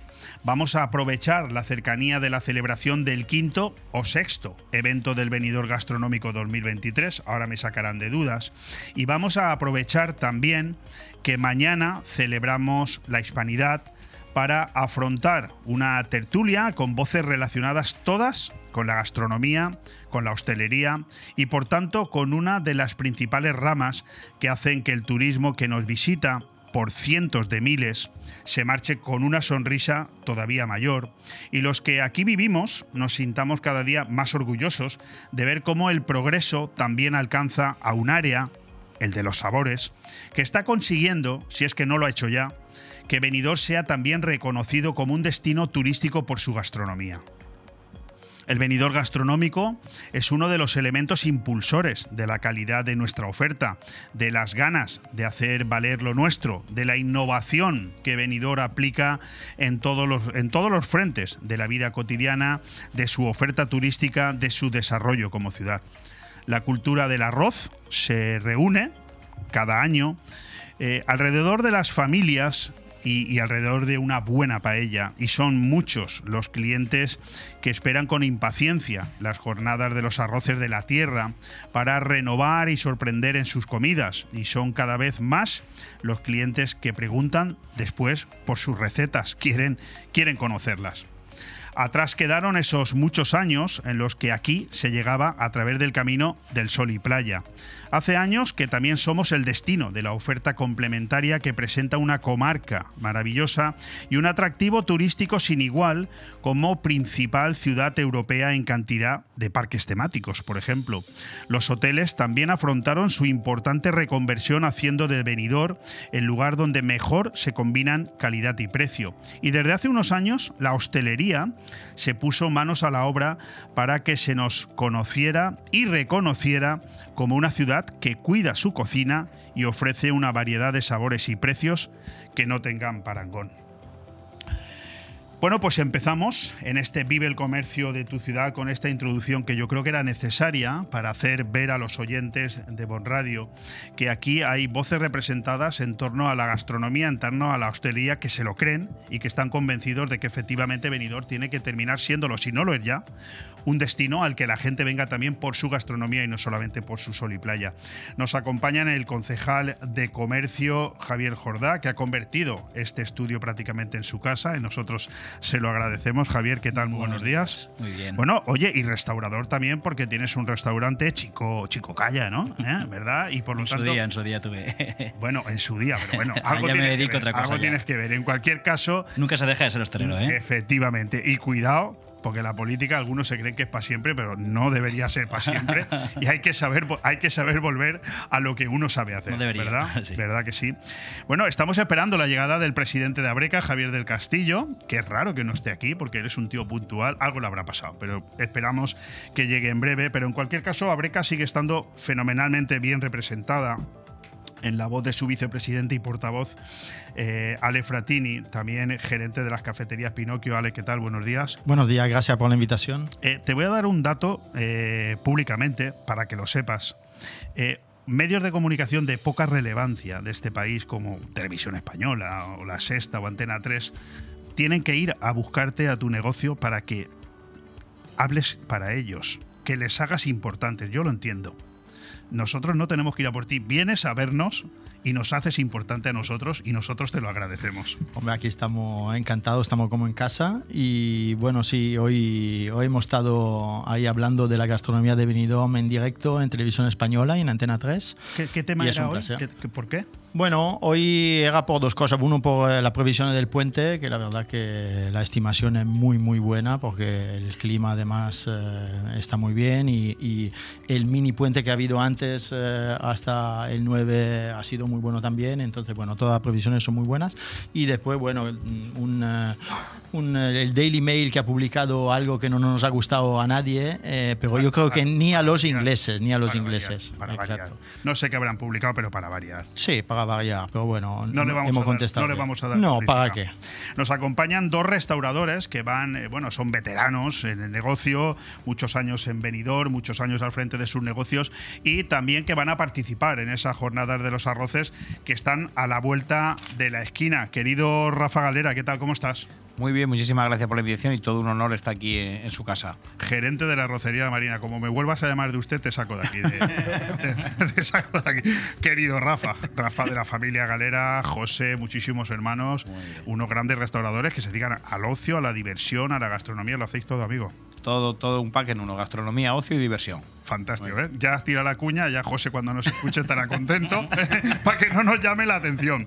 Y luego tenemos con nosotros nada menos también que a Juan Fernández. Yo es que lo de Fernández, con todos mis respetos, ¿eh? pero yo te conozco por Juan el del Esturión. Acérquese usted al micrófono. Ya usted sí que lo llamo de usted, pero por el pelo blanco, ¿eh? No, no. Pues, pues muchas gracias por la invitación y la verdad que llevamos ya años, eh, años en el. eh, ¿Tú qué tienes ahora, Juan? Y el nombre. 18 años has cumplido ahora ya, ¿o no? 18 no? Llevo 35 años en el Esturión. Y después echarle los otros años con, que estaba parte del- fuera del Esturión. Pero lo que digo que con la, la misma ilusión que el primer día. Y muchísimas gracias por la invitación y hablar de, de esto me encanta. Pues vamos a empezar. Bueno, yo son muchos temas. Bueno, Ale ya sabe que los temas luego nunca. ¿eh? ¿Eh? Pero, A ver dónde llegamos. pero la ilusión está aquí, la ilusión está trabajada. ¿eh? No se toca nada de lo que. Yo quiero papel. empezar, yo quiero. Esto no es una entrevista, esto es una tertulia, por lo tanto, el que coja la palabra luego. El, el otro que espabile. Que espabile. Eh, yo quiero empezar por ahí. Venidor realmente en los últimos 10, 15 años eh, ha hecho los deberes correctamente en materia de gastronomía. La hostelería ha dado ese paso. No a mí no me podéis negar que en los últimos 30, 40 años siempre hemos escuchado, para ir de compras, vete a Alicante. Y para ir a comer, vete a Altea o vete a la Vila. ¿Verdad? Eso lo hemos corregido ya. Yo creo que sí. eh, mira, hemos mm, eh, la- lo que lo que ahora llega al exterior es completamente diferente. Eh, cómo se está publicitando, sobre todo a través de Visit Benidorm. eh, nosotros además este año hemos vuelto a Visit Benidorm eh, para porque la unión hemos visto que hace la fuerza y si estamos todos unidos podemos llegar a cualquier sitio. Y estamos viendo que la gastronomía es un elemento muy importante. Habría solo que creérselo porque siempre la hemos tenido, siempre estaba aquí. Solo que había mm, posiblemente la comunicación no estaba mal. mal eh, Yo creo que apuntando lo que dice Alex. eh, es- Chico, es- calla. eh, calla. es así, es realmente creo que se tienen las, las circunstancias a las circunstancias, se dan las ganas por parte de los profesionales, creo que los tienen. Lo único que también hacía falta un poco también llegar al canal adecuado, que creo que son muchos canales. Aquí en oferta tenemos de todo. Pero también es un poco canalizar al- el destino, ¿no? El decir, ostras, cada vez más yo lo he notado estos últimos años, la gente que viene a buscar algo concreto, viene, te busca en redes, te, ya no está el típico anuncio mejor de, de- por internet, pero ya es ya simplemente las redes sociales.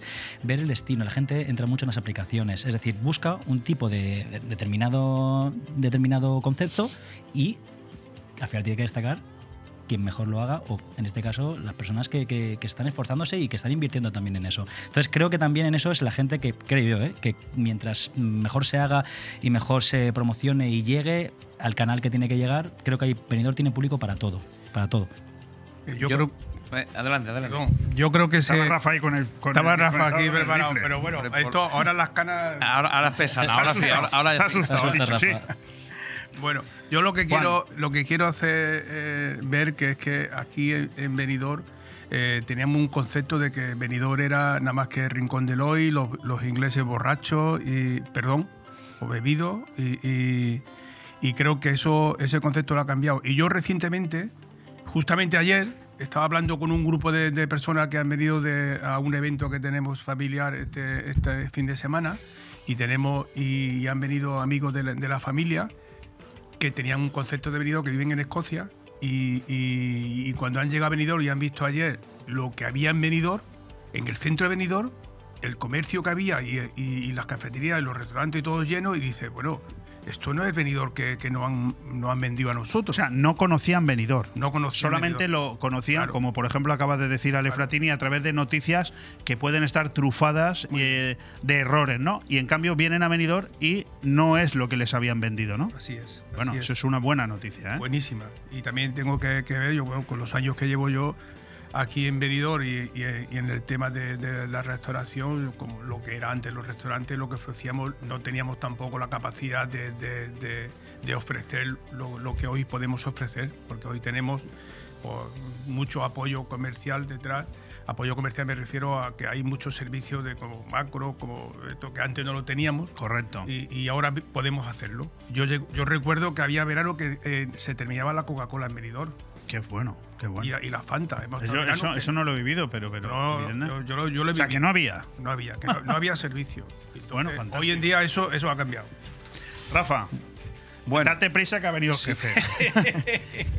Pues van a corroborar la- las palabras que, como muy bien ha dicho Javier y aquí mi compañero Juan, por supuesto, claro, tenemos diferentes canales de comunicación, tenemos eh, que todo ha evolucionado mucho, pero creo que el máximo referente que tenemos, y ahí deberemos estar orgullosos, y yo que lo diga yo, eh, está muy bien dicho y tengo que pensar eh, egoístamente por, por mí, que venimos de fuera ¿Y qué es lo mejor que tenemos? Benidorm. Benidorm y su playa vende solo para gastronomía, para vacaciones, para todo. Entonces, en este caso, nosotros que somos de hostelería, lo tenemos muy fácil. Sabemos hacerlo bien, lo seguimos haciendo bien, hemos evolucionado todo, pero lo mejor es vender esa playa que no la tiene nadie en el mundo y entonces que yo creo que van a venir solos. Luego la hospitalidad, como muy bien sabemos, pero creo que gastronómicamente Benidorm se puede vender perfectamente acompañado de unas grandes playas como eso no lo hay en el mundo entero. Bueno, se ha incorporado a la tertulia el presidente de Abreca, eh, Javier del Castillo, yo lo agradezco.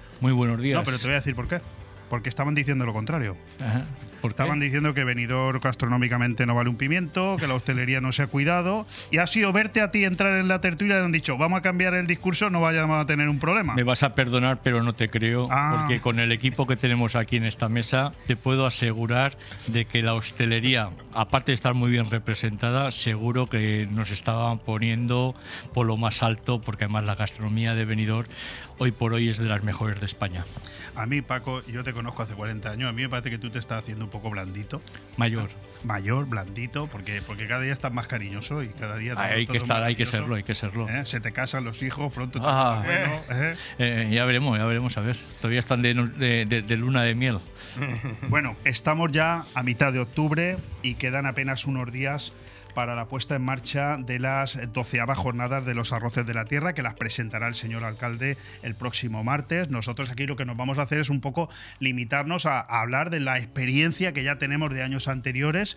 Una jornada, yo decía quinto o sexto evento gastronómico, porque sé que son cinco los anunciados, sale, pero como se hizo un evento Sí, el gastronómico. Tapa Fest. eh, de- Tapa Fest, durante el ¿verdad? Benidorm Fest está fuera del calendario del Benidorm gastronómico, pero bueno, ha sido un evento también muy, muy seguido y con gran éxito, sobre todo también mediático y también, bueno, de cliente, los turistas les ha gustado mucho. ¿Te parece si apretamos un poquito al concejal, aunque no esté el alcalde, pero le apretamos? Ya un sabía yo le- que había aquí. A ver qué le sacamos. Encerrona, ¿Eh? ahí encerrona. Apretar. Bueno, yo lo que quiero decir antes que nada, que entiendo que, bueno, para mí es un honor que, que Benidorm cuente con, con unas jornadas, ya sea, bueno, todo el Benidorm gastronómico, que comprende desde la jornada del atún, que creo que empezó en mayo, pasando por la de la, las cuchara. Sí, la jornada de la cuchara, cuchara. Los cócteles, la tapa, y luego también ahora, pues a culminar este año, creo que es el último ya, ¿no? Que tenemos, que es Mm. el de las jornadas de, Sí, hay que del arroz. descansar- hay que descansar un Hay que poquito. descansar un poquito, pero me parece, vamos, eh, la iniciativa es increíble, me parece que es, eh, digamos, no hay mejor manera que al final eh, hacer una oferta, una oferta variada en la que el cliente, el consumidor, ya sea turista, ya sea de aquí de Benidorm o de pueblos de alrededor, pueda eh, y vea la, la variedad que hay y, y el nivel que hay, que al fin y al cabo lo que, lo que estamos siempre luchando y hablando siempre nosotros, que hay que diferenciarse, hay que, hay que hacer Benidorm que sea un referente también en lo, en lo gastronómico y creo que se está consiguiendo. Es, es el- Apretarme ahora. Es, es- es el momento, Ale, es el momento cumbre en las jornadas del arroz, de, de- de todo el venidor gastronómico. Hombre, junto con la tapa, que la verdad que tiene muchísimo éxito, Lagos es, eh, el- yo creo que la, eh, la demostración de la gastronomía plena de, de la provincia de Alicante. ¿no? Un Eh, italiano defendiendo el Bueno, arroz y no, no, defendiendo mal. la paella Dios manda. Claro, que sí. Yo he llegado le aquí, yo he llegado en octubre del 2001 y me he enamorado de Benidorm por el sol, la playa y la paella. Y es lógico, todo el mundo se está O sea, que enamorando está de eso. cumpliendo 22 añitos. Sí, ya soy mayor de edad. eh, hablarnos, Paco, un poquito de las jornadas del arroz. ¿Qué significan? Pues, ¿qué voy a contar? Pues que las jornadas eh, gastronómicas de Benidorm son un aldabanazo importantísimo para la ciudad. La ciudad eh, no solamente tiene que vivir de las playas, que las playas de por sí atraen nuestro cliente y Benidorm sin playas no sería Benidorm, pero eh, hay que buscarle atractivos. Uno de los atractivos importantes tiene que ser la gastronomía, nuestra restauración. Somos cerca de 1.200 establecimientos los que tenemos en nuestra ciudad y de algún modo hay que eh, obligarles y empujarles a que intenten mejorar y a que intenten eh, superarse día a día con nuevos proyectos y con nuevas ideas. Si no es así, pues todos nos quedaríamos dormidos y estaríamos todavía con los platos combinados de, de años A. ¿Qué es lo que está pasando? que ahora mismo pues tenemos unas eh, jornadas, sobre todo estas jornadas del arroz, en las cuales pues no solamente para la gente de Benidorm, sino para todo el turista y, gente de, los alrededores de, de- de la comunidad valenciana que viene a buscarnos y viene a probar nuestros arroces y son un día que solemos trabajar mucho y bien. ¿Sabéis por qué he puesto el reloj hacia vosotros? ¿O lo, lo- lo habéis captado ya o no? ¿Eh? A las dos ha terminado, ¿eh? A mí me da Hay tiempo, hay yo tiempo. sigo. Hay tiempo. Lo digo porque Paco cuando empieza a hablar, pero agacha la mirada, tenerle miedo, ¿eh? Podemos, empezar es, a tomar es algo. todo un, es todo un honor escucharle y de la forma que, Oye, hombre, oye, eso oye, también oye, es. bueno, hay que reconocer Estamos que hay- blanditos todos hoy, ¿eh? Hay Todos que, blanditos, ¿eh? hay que reconocer que, que son uno- un auténtico líder y de la hostelería de. de- Uh, pues no te de- quedan años a ti de breca todavía. Te querías No, ir, espera, pero espera, con frases espera. así. Era. Y en ese sentido sí que me gustaría apuntar lo que ha dicho Javier, el tema de, de, eh, ya no es la competencia, sino hacer un circuito, ¿no? Hacer una, una oferta que, que vayas donde vayas, aunque se oferten en muchos sitios las mismas cosas, al final cada uno se diferencia por, por algo, ¿no? Entonces ahí está, creo que la esencia de que viene plasmado en la jornada de arroz. Arroz, pues hombre, hay muchas variedades, hay algunos pueden repetirse, pero cada uno tiene su forma de, ¿no? de, de hacerlo y de y al fin y al cabo creo que, bueno, yo he probado en muchas ocasiones que, pues eso, el arroz meloso de la cava, por ejemplo, Sí. el Sarmiento de, de aquí de Rafa, Aquí de Rafa, que es un artista. el de Fuga con Pato y, y bueno, incluso también el, uno de Boquerones también con con Aladrox, que, Aladrox y, y espinaques que, que tiene Juan. Al fin y al cabo es la variedad, ¿no? Decirte, al final lo que se busca es dentro de esa oferta, que una cosa tan sencilla como puede ser un arroz, que, se, que haya tanta gente y que no haya una competencia, sino un circuito. Para mí es importantísimo porque al final la gente va y viene y, y sobre todo pues, quiere probar cosas ya no nuevas, sino y cosas también... Tenemos un público cada vez... Sí, claro, claro. Y al final es decir, ostras, algo tan tradicional como puede ser un arroz, eh, al final eh, tiene cabida ¿no? en, todo lo que, en todo lo que hacen ellos. Oye, eh, vamos a aprovechar. ¿Os presentáis todos a las jornadas del arroz o no? Yo no. Tú no, claro, lógicamente. Yo risotto. Pero tú sí, ¿no? Pues es- eh, yo, claro, sí, sería tontería, ¿eh? Un risotto. Presenta, Arrocería La Marina. También. Bueno, pues vamos a Arrocería, vamos a preguntarle a Rafa. Rafa, cuéntanos un poquito. Si el alcalde se mosquea, le digo que la culpa es mía por preguntarte. Tú por eso Nada, estate no. tranquilo. Bueno, hemos querido hacer una pequeña selección de nuestros arroces, eh, principalmente nuestro baluarte, como bien sabéis todos y saben todo- todos nuestros clientes, eh, es el arroz que lo hacemos a leña de Sarmiento. Pero bueno, hemos querido hacer una selección de los que más nos demandan los clientes y en el que más tenemos nosotros ahí ese toque. Es un arroz de Rafilla, quise ponerle el nombre de Rafilla porque es mi hijo pequeño y andando ahí, andando haciendo pruebas. Y bueno, ya se ha quedado así con ese nombre. Y es un arroz de pato y foie. Un arroz de pato confitado y con una, un Te majao. pido, te pido un poquito de respeto. Mira la hora que es. Por eso. No, por favor, por favor. Pienso sí, igual, ¿eh? Haberte traído un poquito. Y ¿eh? siempre con un majador que nosotros le hacemos especial y bueno, otro que le hemos querido dar otro nombre. Vamos a ir dándole unos nombres peculiares al arroz. Creo que a mí me han resultado bien la gente, bueno, un día una jornada allí de amigos y tal, y decidimos darle un nombre a un arroz, arroz del capo. Ya os, daré, os Ya, diré otro ¿sabes quién día. Me encantaría saber la intrahistoria ¿eh? de ese arroz. Y bueno, pues Te iba a decir. es un arroz también muy sencillo, de secreto ibéricos y alcachofas y con un majao muy especial que nosotros le hacemos para ese arroz. Y bueno, hemos querido seleccionar esos dos, uno de rapa, almejas y sepias y luego como estrella, bueno, hemos querido dejar para los fines de semana el caldero de bogavante que puede ser y muy, muy competitivo. Y luego me voy a quedar, porque si no se me va a olvidar, aunque yo me lo apunto, con una cosa que ha dicho antes Leopoldo, y bueno, todas las jornadas y todo este venidor gastronómico, todo, pero me ha gustado mucho porque se convierte en unas jornadas que aparte ser atractivo a nivel de todo, son unas jornadas familiares, porque vienen familias enteras, che, vamos a ir donde Rafa, vamos donde Juan y tal, y viene la familia entera a disfrutar de esas jornadas, y para mí es una cosa muy, muy especial. O sea, sí. Me parece muy bien Me ha gustado mucho. y, y es que es verdad, lo has dicho con todo lo... Querido Juan del Esturión, más conocido como Juan Fernández, pero Juan del Esturión. Juan del Esturión. Juan del Esturión. Ahí dice Juan Fernández y no te conoce nadie. Escucha, Pero Juan esto del- no es la noria, no puede estar así. ¿eh? No, no, no, está claro, está claro. Hay que centrarse en el micrófono. Está Juan, claro, háblanos sí. un poquito de tu participación en los Bueno, yo primero que todo quiero, quiero hacer hincapié en lo que, lo que ha dicho antes el concejal y ahora Rafa, que nosotros, eh, eh, entre nosotros no tiene que haber competencia, tiene que haber un circuito. Porque Muy bien. El, mismo, el mismo cliente lo puedes aprovechar tú por la tarde, yo puedo preparar por la noche, o puede ir a un banquete otro día a mi casa, porque tengo capacidad para eso. Otro día puede ir a lo de Fratini a comer una, Entre tú y yo, Juan, ahora que no nos escucha nadie, como el mismo cliente vaya por la mañana a ver a Paco, a mediodía a verte a ti, y por la noche vaya a ver a Rafa, revienta. Vamos a darle unos días. Un atasco. No, pero no te Se quiero crea un atasco. A crear Pero- un atasco. No te quiero decir que vayan el mismo día. Ah, vale. Había entendido así, digo, Juan, me No, estás asustando. con esto, con esto quiero hacer hincapié que tenemos que, mentalizarnos que esto aquí no, no somos competencia. Tenemos que intentar de aprovechar ese cliente que llega a venidor, aprovecharlo cada uno con nuestros, nue- nuestras, ofertas que tengamos en cada día. Y después ya me centro en el, en el tema de, de la- de las jornadas de, de los arroces. El esturión, pues no tenemos nada que descubrir. también hacemos pruebas con arrocitos. Este año vamos a sacar un arroz con secreto y ajuos tiernos. Que No, no lo puede decir porque es con secreto. con secreto, exactamente. Muy bien. Exactamente, no, nos vamos a quedar tú con la siempre, duda. Tú siempre ahí con la, con la piedra preparada. Me alegro. Y bueno, y también, y bueno, y los domingos que, que siempre terminamos con un arroz caldoso, que, que, en este- que esta vez lo vamos a hacer con, con rapi, cigala y almeja. Y, y, bueno, que está, ya, ya lo hemos probado muchas veces y da muy buen resultado. Y nada, lo que queremos es que la gente. Ale, la próxima tertulia de, para hablar de gastronomía, si no te importa, a las 5 de la tarde. Bien, sí, Si no porque tenemos hambre. ¿eh? Sí, porque claro, esto es un crimen. También lo podemos hacer durante comi- estemos comiendo en cualquier Bueno, yo, yo establecimiento. pongo mi granito de arena, pero no, vosotros- pero esto no. Sí, pero tú tampoco traes nada. O sea, aquí para que no hubiéramos Bueno, y- que comer y- dulces aquí ni leches. Y queremos, queremos nosotros todos los, todos los días de la jornada, eh, aparte de- del arroz que, que ponemos, tenemos también el, el mismo arroz de, de, mm, de boquerones y espinaca.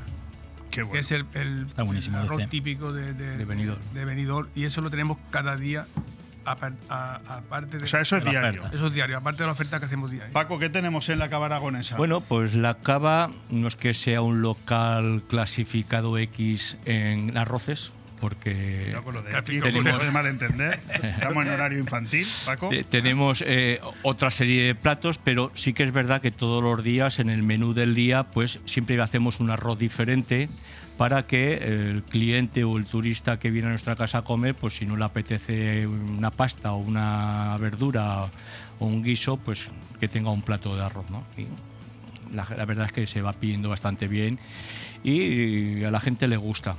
Nosotros para, para esto, para este evento pues hemos preparado pues, un arroz con eh, fresol naps, típico también de aquí de, de nuestra zona.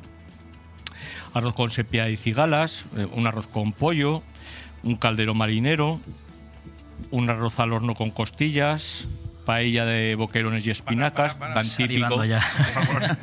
Para, para, favor, la- Paco. la una- Arroz de pollo, panceta y ajos tiernos. Arroz con 39. rapipulpo. Arroz con calde de cocido en paella, que eso está brutal porque lleva sus pelotas. Buah. Y está, es una- un experimento ¿Qué día nuevo es que eso? hemos hecho ¿Qué y la verdad es? es que ha salido espectacular. La ¿Qué zona de? La gente le ha encantado. Eh, hay una zona en la zona de Villena por ahí que se decía el arroz con mandonguillas. Sí, Sí, y es con, con caldo de, de cocido. con caldo Sí, de sí. cocido y las Sí, pelotitas. y las pelotitas, pe- muy bien. pequeñas. Y Sí, de sí, verdad las que mandonguillas sale son Tremendo, tremendo. brutal. A mí, fíjate que la cava aragonesa sí me pareció un, un sitio extraordinario, pero claro, al, al escuchar hoy que es un local X y que el arroz es con pelotas, Ya. yo- a mí me ha quedado clarísimo de que hay que ir más a menudo por allí porque hay cosas que no Algo han hay, algo hay que no cuenta. Es que no conoces. Es que Sí, no sí, conoces. no, Es algo que se me ha A mí me sorprendió tú para bien. ¿eh? pasas corriendo todos los días por ahí. No, eso era antes. Eso, eso era antes, ahora como mucho caminando. Bueno, yo eh, no quiero que se me escape el tema y yo voy a proponer a todos que me ayudéis y que no nos lo tomemos a broma. Yo estoy empezando a ver cada vez en más medios de comunicación, esto es nada menos que el diario El País, eh, para toda España, cómo nos llegan noticias de ciudades en España que se quejan del turismo masivo. Eso no me lo estoy inventando, eso es algo que empezamos a escuchar hace ya un par de años en Barcelona. Este año hemos visto casos muchísimos en Baleares donde se engaña a los turistas con carteles erróneos para que piensen que el sitio está lleno y se marchen a otros lados, a los extranjeros. Yo este verano lo he podido comprobar in situ con mi autocaravana viajando por Galicia, donde la gente empezaba a quejarse en determinados pueblos que no querían tanto turista. Y ahora he leído este reportaje de que incluso Sevilla eh, empieza a, a sucumbir ¿no? a- al turismo masivo. Eh, a mí empieza la cosa a preocuparme. Es decir, esto es una especie de querer empezar a matar a la gallina de los huevos de oro sin darnos cuenta. ¿Os preocupa el tema? ¿No os preocupa? A mí no me preocupa en absoluto, porque de entrada eh, Benidorm siempre ha vivido y ha convivido con el turismo masivo, siempre en verano, Semana Santa, gracias a Dios hemos tenido un turismo masivo, es lo que ha creado industria, es lo que ha creado puestos de trabajo. Benidorm es lo que es gracias a que ha venido mucha gente. Sí que es verdad que ahora tenemos un problema no en Benidorm, sino en toda España, y es que muchas de las viviendas que antiguamente se dedicaban a alquilar a inquilinos, pues hoy en día pues se prefieren tenerlas solamente para alquilar a turistas. ¿Qué es lo que pasa? Que cuando un inquilino quiere alquilar una casa tiene el problema de que los precios están disparados. Y eh, yo creo que muchos de los tiros van por ahí, porque no creo que ninguna ciudad del mundo se pueda quejar por tener turismo, porque de lo que se vive en comercios, en hostelería y la industria en general es del turismo y más cuando un país como España, que es turístico netamente, eh, vivimos de, de ello. Por supuesto, bueno, también el apuntar un poco lo que dice Javier, el, también es un poco especializar, ¿no? El, el, digamos, el, tanto la oferta, que no vamos a meternos ahora, pero el melón de ah, si los alejamientos pueden ser, hay que, hay que regularse, se tienen que regular, se tiene que profesionalizar también ese sentido, controlar. El otro día acudíamos a una, una conferencia de, de Vicente Malos Herber que eh, los ponía tal y como era aquí en el salón de actos de ayuntamiento, que al final al cabo. El club de opinión. Y, y, y al final explicaba un tema que es eh, no se puede prohibir. O sea, prohibir, la palabra prohibir no, no es prohibir, pero sí que se tiene que regular, ¿vale? Y se tiene que profesionalizar en ese sentido. No vale todo, pero es lo que dice él también. Benidorm siempre ha convivido con ese con el turismo, digamos, con el turismo de, masa, pero eh, creo que, que, ahí el profesional tiene que diferenciarse, tiene que hacer la oferta que, que necesaria para, para poder eh, trabajar y sí, sí que es posible. Entiendo que muchas veces haya una preocupación, incluso porque, claro, también muchas veces escapa gente que siempre también muchas veces entra en las ilegalidades, pero es que pasa en todo, pasa en los alojamientos, pasa en la hostelería, pasa Fijaros en, que os estáis, os estáis, centrando en Benidorm y, y, yo no planteaba la pregunta como Benidorm porque a mí Benidorm tampoco me da miedo. Yo creo que no. Benidorm está por encima de esos problemas porque Benidorm y el turismo masivo han ido de la mano en los últimos 50 o 60 años. A mí me preocupa que Benidorm está dentro de España y España está lanzando un mensaje al exterior que quizás no sea el correcto y es que no queremos tantos turistas, no nosotros, pero sí otros lugares de España y eso al final como cuando tú has dicho que hoy se ha publicado una noticia negativa en el Daily Mirror, por ejemplo, inglés, no repercute a Benidorm, repercute a toda España. Sí, está claro, pero yo creo que el destino de Sol y Playa, todos lo, lo, los destinos están en, en, el mismo sentido, ¿no? Como Benidorm, no hay turismofobia, solo en las grandes ciudades. Entonces, si en los otros sitios tienen turismofobia, nosotros nos vamos a aprovechar, porque aquí es imposible que haya, porque siempre conviv hemos convivido con, con, eso, ¿no? Además, nosotros tenemos una... Antes me acordaba de, de, Juan ha dicho una cosa que había terminado la Coca-Cola, ¿no? Durante... Sí, sí, que se terminaba. Pues un dato de este año año eh, que se van a vender en Benidorm 50 millones de botellines de Coca-Cola. Imagínate cuánta gente viene aquí de Benidorm. Y en estos cuatro meses de, de junio a septiembre, en cañas se ha vendido eh, 27 millones de cañas. ¿A ¿Alguien le suena el móvil? A mí. Ah, vale, pues. Digo, yo, los cascos quizás. Está sonando algo. Yo, yo sí. Pero es que ha sido ah. decir 50 millones de botellines y ha empezado a sonar el móvil. Sí. es que ya empezaban a quererme vender cerveza. Sí, sí pues eh, escucha, no. Si no son botellines, no, no aceptamos la. Esto significa que somos una potencia mundial, eh, un referente, y aquí el turismo no puede acabar porque hay una cadena de valor detrás que, que vive de ello y, y, es muy importante, ¿no? Bueno, yo simplemente pretendía poner el tema encima de la mesa porque creo que lo, lo mejor cuando tenemos una amenaza es atacarla y los empresarios de Benidorm habéis demostrado con muchos años que cuando hay una amenaza la atacáis antes de que venga. Y, la, y ponerla encima de la mesa yo creía que era necesario. No sé si hay alguna opinión más al respecto. Sí, no, perfectamente. Y yo creo que Benidorm se ha adaptado muy bien. Si recordáis, pues bueno, hace tiempo pues, quizá había problema de aparcamiento, pero para eso no hay nada.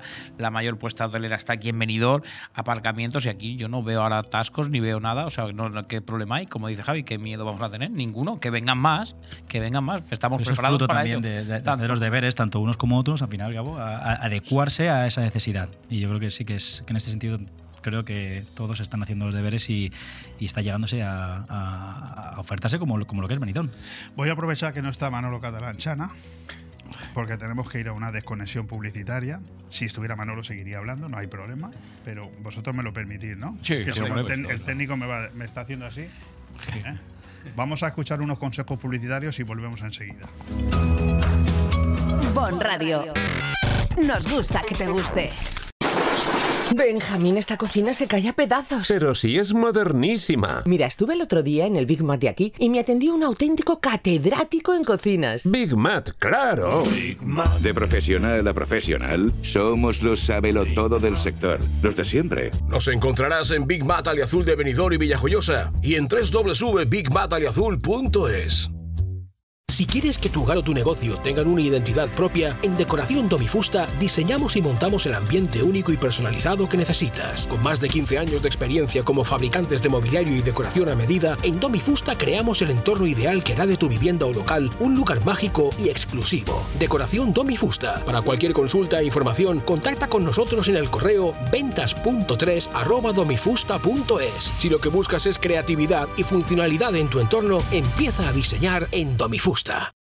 Cariño, ¿te imaginas un lugar para desayunar, comer o cenar en un precioso restaurante italiano y junto al mar? Claro, y elegir un fantástico cóctel al atardecer. Mamá, papá, y comernos un helado riquísimo. Mmm, ¡Qué rico! Para aquellos que lo quieren todo, Pinocchio, un lugar fantástico para disfrutar de buenísima comida italiana, una variedad infinita de cócteles de ensueño y helados artesanos. Pinocchio es más que un restaurante y lo puedes disfrutar entre amigos o en familia. En Playa de Levante, junto al Heartbreak. Pinocchio, el vero gusto italiano.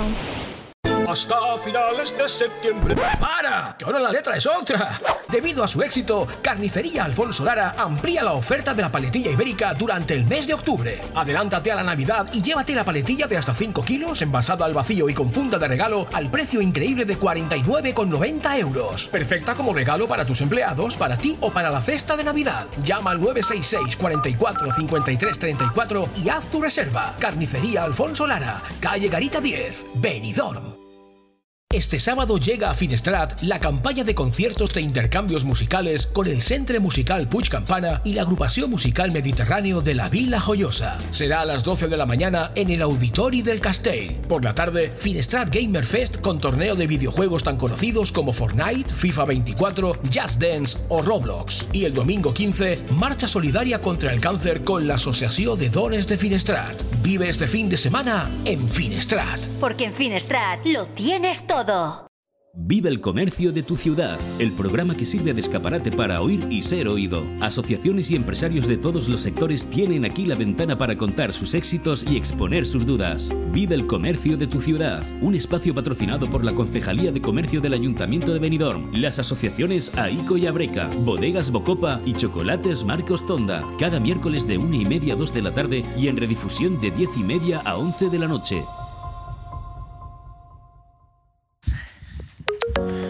Pues sí, eh, casi mejor que los momentos que utilizamos para lanzar cuñas publicitarias no salga al aire, a no ser que Ale Ronzani le haya dado al botón y todo esto que hemos dicho haya salido al aire y nos cierre la emisora esta tarde. Pero bueno, casi, casi mejor que no haya salido. Bueno, en cualquier caso, quería también aprovechar el momento, estamos a las puertas de la celebración de ese eh, acontecimiento importante, de esas jornadas de los arroces de la tierra, que serán del 20 al 29 de octubre. Eh, ¿Cuánto de importante, cuánto eh, de ayuda tiene que se celebren unos eventos gastronómicos de este tipo? para la consolidación de la gastronomía y para la ayuda a la hostelería en general. Eh, eh, lo digo por, por si el año que viene incluso estáis pensando en que estos eventos vayan a más, incluir por ejemplo el evento del Benidorm Fest y alguno más, no lo sé. Pues, hombre, las ayudas siempre son bienvenidas, son necesarias porque esto nos sale gratis y tenemos que pelear con proveedores, tenemos que pelear con, ayuntamiento, eh, con diputación, con eh, generalitat y hay que intentar eh, sacar lo máximo para poder no hacer los arroces porque al final lo hacemos los profesionales que somos los que estamos trabajando día a día, pero sí para la promoción a nivel de, de prensa, de redes sociales, eh, eso cuesta un dinero y crear unos flyers, crear unas, unas guías, pues también cuesta dinero y entonces tenemos que ir peleando y hablando con cada uno de ellos para intentar que se nos ayude. Hasta la fecha nos han ayudado y muy bien y estamos muy agradecidos. Pero muchas veces consideramos que se nos queda escaso las ayudas y que necesitaríamos eh, algo más, algo más de, de- de- de ayuda porque todo esto lleva mucho gasto, lleva mucho trajín y si en vez de ser 20, 20 establecimientos los que participamos podemos participar 50, pues la verdad es que será más bonito. Pero todo esto tiene que ser no solamente con la voluntad nuestra que la tenemos, sino con la ayuda de, de Puedes- ayuntamiento, generalitat, etc. Puedes guardar el cuchillo ya, no te preocupes. ¿eh? Cuchillo para nada. Porque tiene- Javier se ha apartado un poquito de la mesa. Afrontamos los. Javieres somos- nos llevamos bien. No, pero la- Al final es un tema de difusión también por parte de los poderes públicos, un tema de que llega a todo el mundo. Tenemos un altavoz que es eh, bueno, nuestra, los propios medios, ¿no? por así decirlo, y que al final nosotros también tenemos un, un canal en el que también mostramos lo que. Pero creo que siempre se puede mejorar, siempre se puede hacer a más, y hay que ser consciente de que cada vez va a más. Sois más locales lo que ofertáis, sois más. Al final también tenemos que ponernos un poco a, a la altura de decir, vamos a, difundir también y ayudar en todo lo que se, todo lo que se pueda. Yo creo que en ese sentido es, es eso, tenemos mucha. O sea, hay, digamos, el nivel que está cogiendo cada año, eh, creo que va a más y, y por eso creo que tenemos que estar al- a la altura. Eh, Juan, Rafa, cuando se celebra un evento gastronómico de estas características, ¿a vuestros negocios van los clientes de siempre o van clientes nuevos? No, no, clientes nuevos y los de siempre. Bueno, son jornadas que se convierten en familiares, como bien lo has dicho, pero clientes nuevos que lo, lo buscan por los diferentes canales y las publicaciones que se hacen. Que luego se terminan convirtiendo en clientes habituales. Sí, sí, por supuesto. Sí, Sí, sí, sí. por supuesto que sí. sí cuando, cuando la jornada no ha dado el punto de inflexión para que, para que Benidorm empiece a cambiar su gastronomía. A eso me refería. Y yo, yo sé que la pregunta tuya era esa, exactamente. Yo, yo- Paco está un poquito, es que Bueno, está, está es que- blandito. está bien, es que se acaba de levantar hace poco.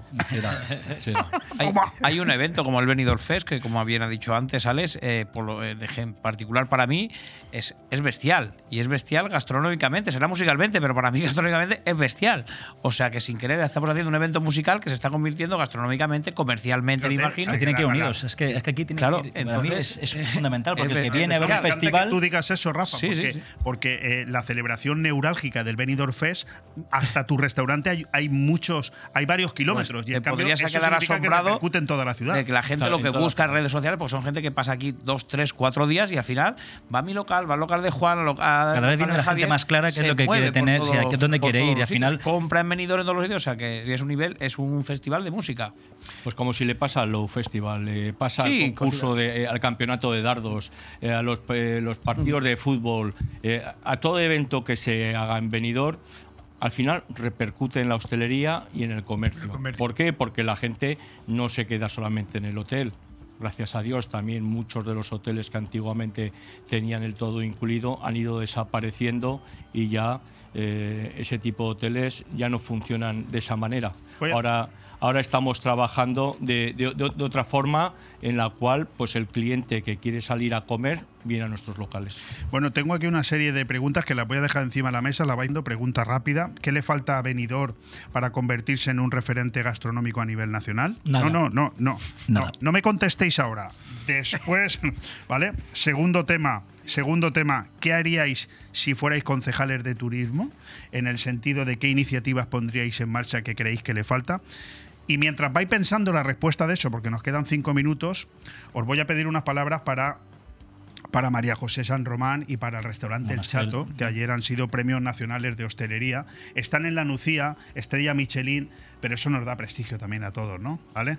Por supuesto. Hombre, sí, además el Premio Nacional de Hostelería que yo recibí hace dos años es, eh, es, un honor y ha sido una de las experiencias únicas de, de la vida. Lo, lo, van a pasar de verdad muy muy bien en la entrega el 7 de noviembre y se lo merecen porque son grandes profesionales y, y tienen una trayectoria gastronómica fantástica y, y nos dan a conocer también eh, y sobre todo promocionan la gastronomía alicantina, ¿no?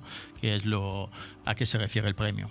Todo premio es bueno, entiendo, porque al final te ubican en un mapa, ubica una ciudad, ubica una comunidad, ubica una provincia y bueno, tanto Monastrell como el Chato son referentes y bueno, y, también es en Benidorm. Y no solo tampoco de eh, estrellas Michelin, tenemos también sí, soletes, sí, sí. ¿eh? tenemos soletes que hay, hay, que reconocerlos también, que Benidorm tiene soletes de la guía Repsol y tiene soles. Y, y esto al final esto al final hace que poner en, en, en la pica la, la, importancia, ¿no? Dices, ostras, Benidorm cuenta también con, con distinciones, que al final y al cabo una distinción es, eh, es algo que se consigue con mucho trabajo, pero, la gastronomía de la pero, ciudad. claro, y tiene que llamar también al resto de, de establecimientos. Dicho eso, ¿os atrevéis a, a decirme qué le falta a la ciudad para convertirse en un referente gastronómico a nivel nacional? Nada. Estoy con mis compañeros. ¿Tú también dices nada, Rafa? Se le podría dar, pero no, yo ahora mismo, Madrecida, déjame como estoy. Juan, a ver si tú yo, eres un poco más valiente. Bueno, no, yo creo que, que, tenemos que seguir en la línea ascendente que vamos. Seguir la estamos, misma línea. Estamos en una línea en la cual, como dice Juan, es, es ascendente. Vamos poco a poco trabajando con, con nuestra hostelería y eh, lo que sí que necesitaríamos sería un turismo de un poco mayor de, de, de nivel, de calidad, para poder ir subiendo también el nivel de nuestros establecimientos. Pero quiero pensar en cómo estábamos hace 10, 15 años a cómo estamos hoy en día, la subida que hemos ido haciendo poquito a poco y que hoy mismo, hoy mismo no, no nos podemos envidiar de nadie. Entonces vosotros no seríais ninguno concejal de turismo. No, yo político no. No te preocupes, no tienes competencia. ¿eh? Vas a seguir bastantes años. Sigo, ¿no? Ya está. Porque les iba a decir que como concejales de turismo, qué iniciativas pondríais en marcha para ampliar, para mejorar el turismo que llega a Benidorm, pero veo muy yo creo que se, el, la Consejería de Turismo se ha sentado muy bien en los eventos. Los eventos al final atraen aquí muchísima gente. Todos los fines de semana aquí en Benidorm hay algo. Eh, de hecho, Javier sabe, sabe algo porque todo fin de semana está en ello. Y, y, es lo que el atractivo, ¿no? Que cuando alguien viene aquí en Benidorm siente, siempre tiene algo que hacer, que sea musical, que sea deportivo, que sea familiar. Eh, promocionar un eslogan y en ese eslogan de una actividad, al fin y al cabo, tendrán que adherirse la, la, la gente que quiera. Porque es, al final creo que los poderes públicos eh, estamos para eso, para en ese caso fomentar, tanto igual que yo, por ejemplo, con mi área deportiva, el comercio, es también un poco el, el fomentar eso, ¿no? Hacer, un, digamos, una actividad, vamos a hacer, o sea, vamos a promocionar esto. Y al final, el empresario es el que tiene que adaptarse y tiene que vender lo, lo que mejor tiene, Correcto. que es su casa. Pues no tenemos tiempo para más, solo para decirle al concejal de, de deportes que no vaya a todos los restaurantes que hacen jornada gastronómica del arroz, si no va a tener complicado lo de que se le vea Suelo ir, ¿eh? Suelo ir a todos los que están, por lo menos los que están aquí. Por lo menos que se reparta la, el, el, grupo, el grupo de, de, gobierno, que se reparta en los distintos establecimientos. Nos repartiremos. Bueno, pues muchísimas gracias, Javier Jordá, concejal de comercio, ti, Javier del Castillo, presidente de Abreca, Ale Fratini, portavoz de esta misma asociación de bares, restaurantes y cafeterías, Rafa Galera, del restaurante Carrocería La Marina, y Juan Fernández del restaurante El Esturión. Gracias a todos, que vayan bien esas jornadas del arroz, porque al final vosotros sois la puerta de entrada hacia, hacia ese turismo que después tiene que salir al exterior, volver a sus casas y decir que bien he comido en Benidorm y voy a, y voy a volver por allí. Dicho esto, pues nada, la, la semana termina con estos dos programas especiales que hicimos ayer y hoy de tres horas en vez de dos. Dar las gracias al concejal José Ramón González de Zárate por haber estado aquí, al eh, responsable de expansión de Juguetilandia, Raúl Romero, también al presidente de la Asociación de Peñas de Benidorm, Ramón Cano, así como a Cristian Lara y a la concejala Mariló Cebreros, que ha querido estar con nosotros a través del hilo telefónico. También a Carlos Dueñas, director y responsable de Tondi, el Rincón del Cine. Muchas gracias a todos. Feliz fin de semana, feliz puente. Nos volvemos a escuchar aquí la semana que viene.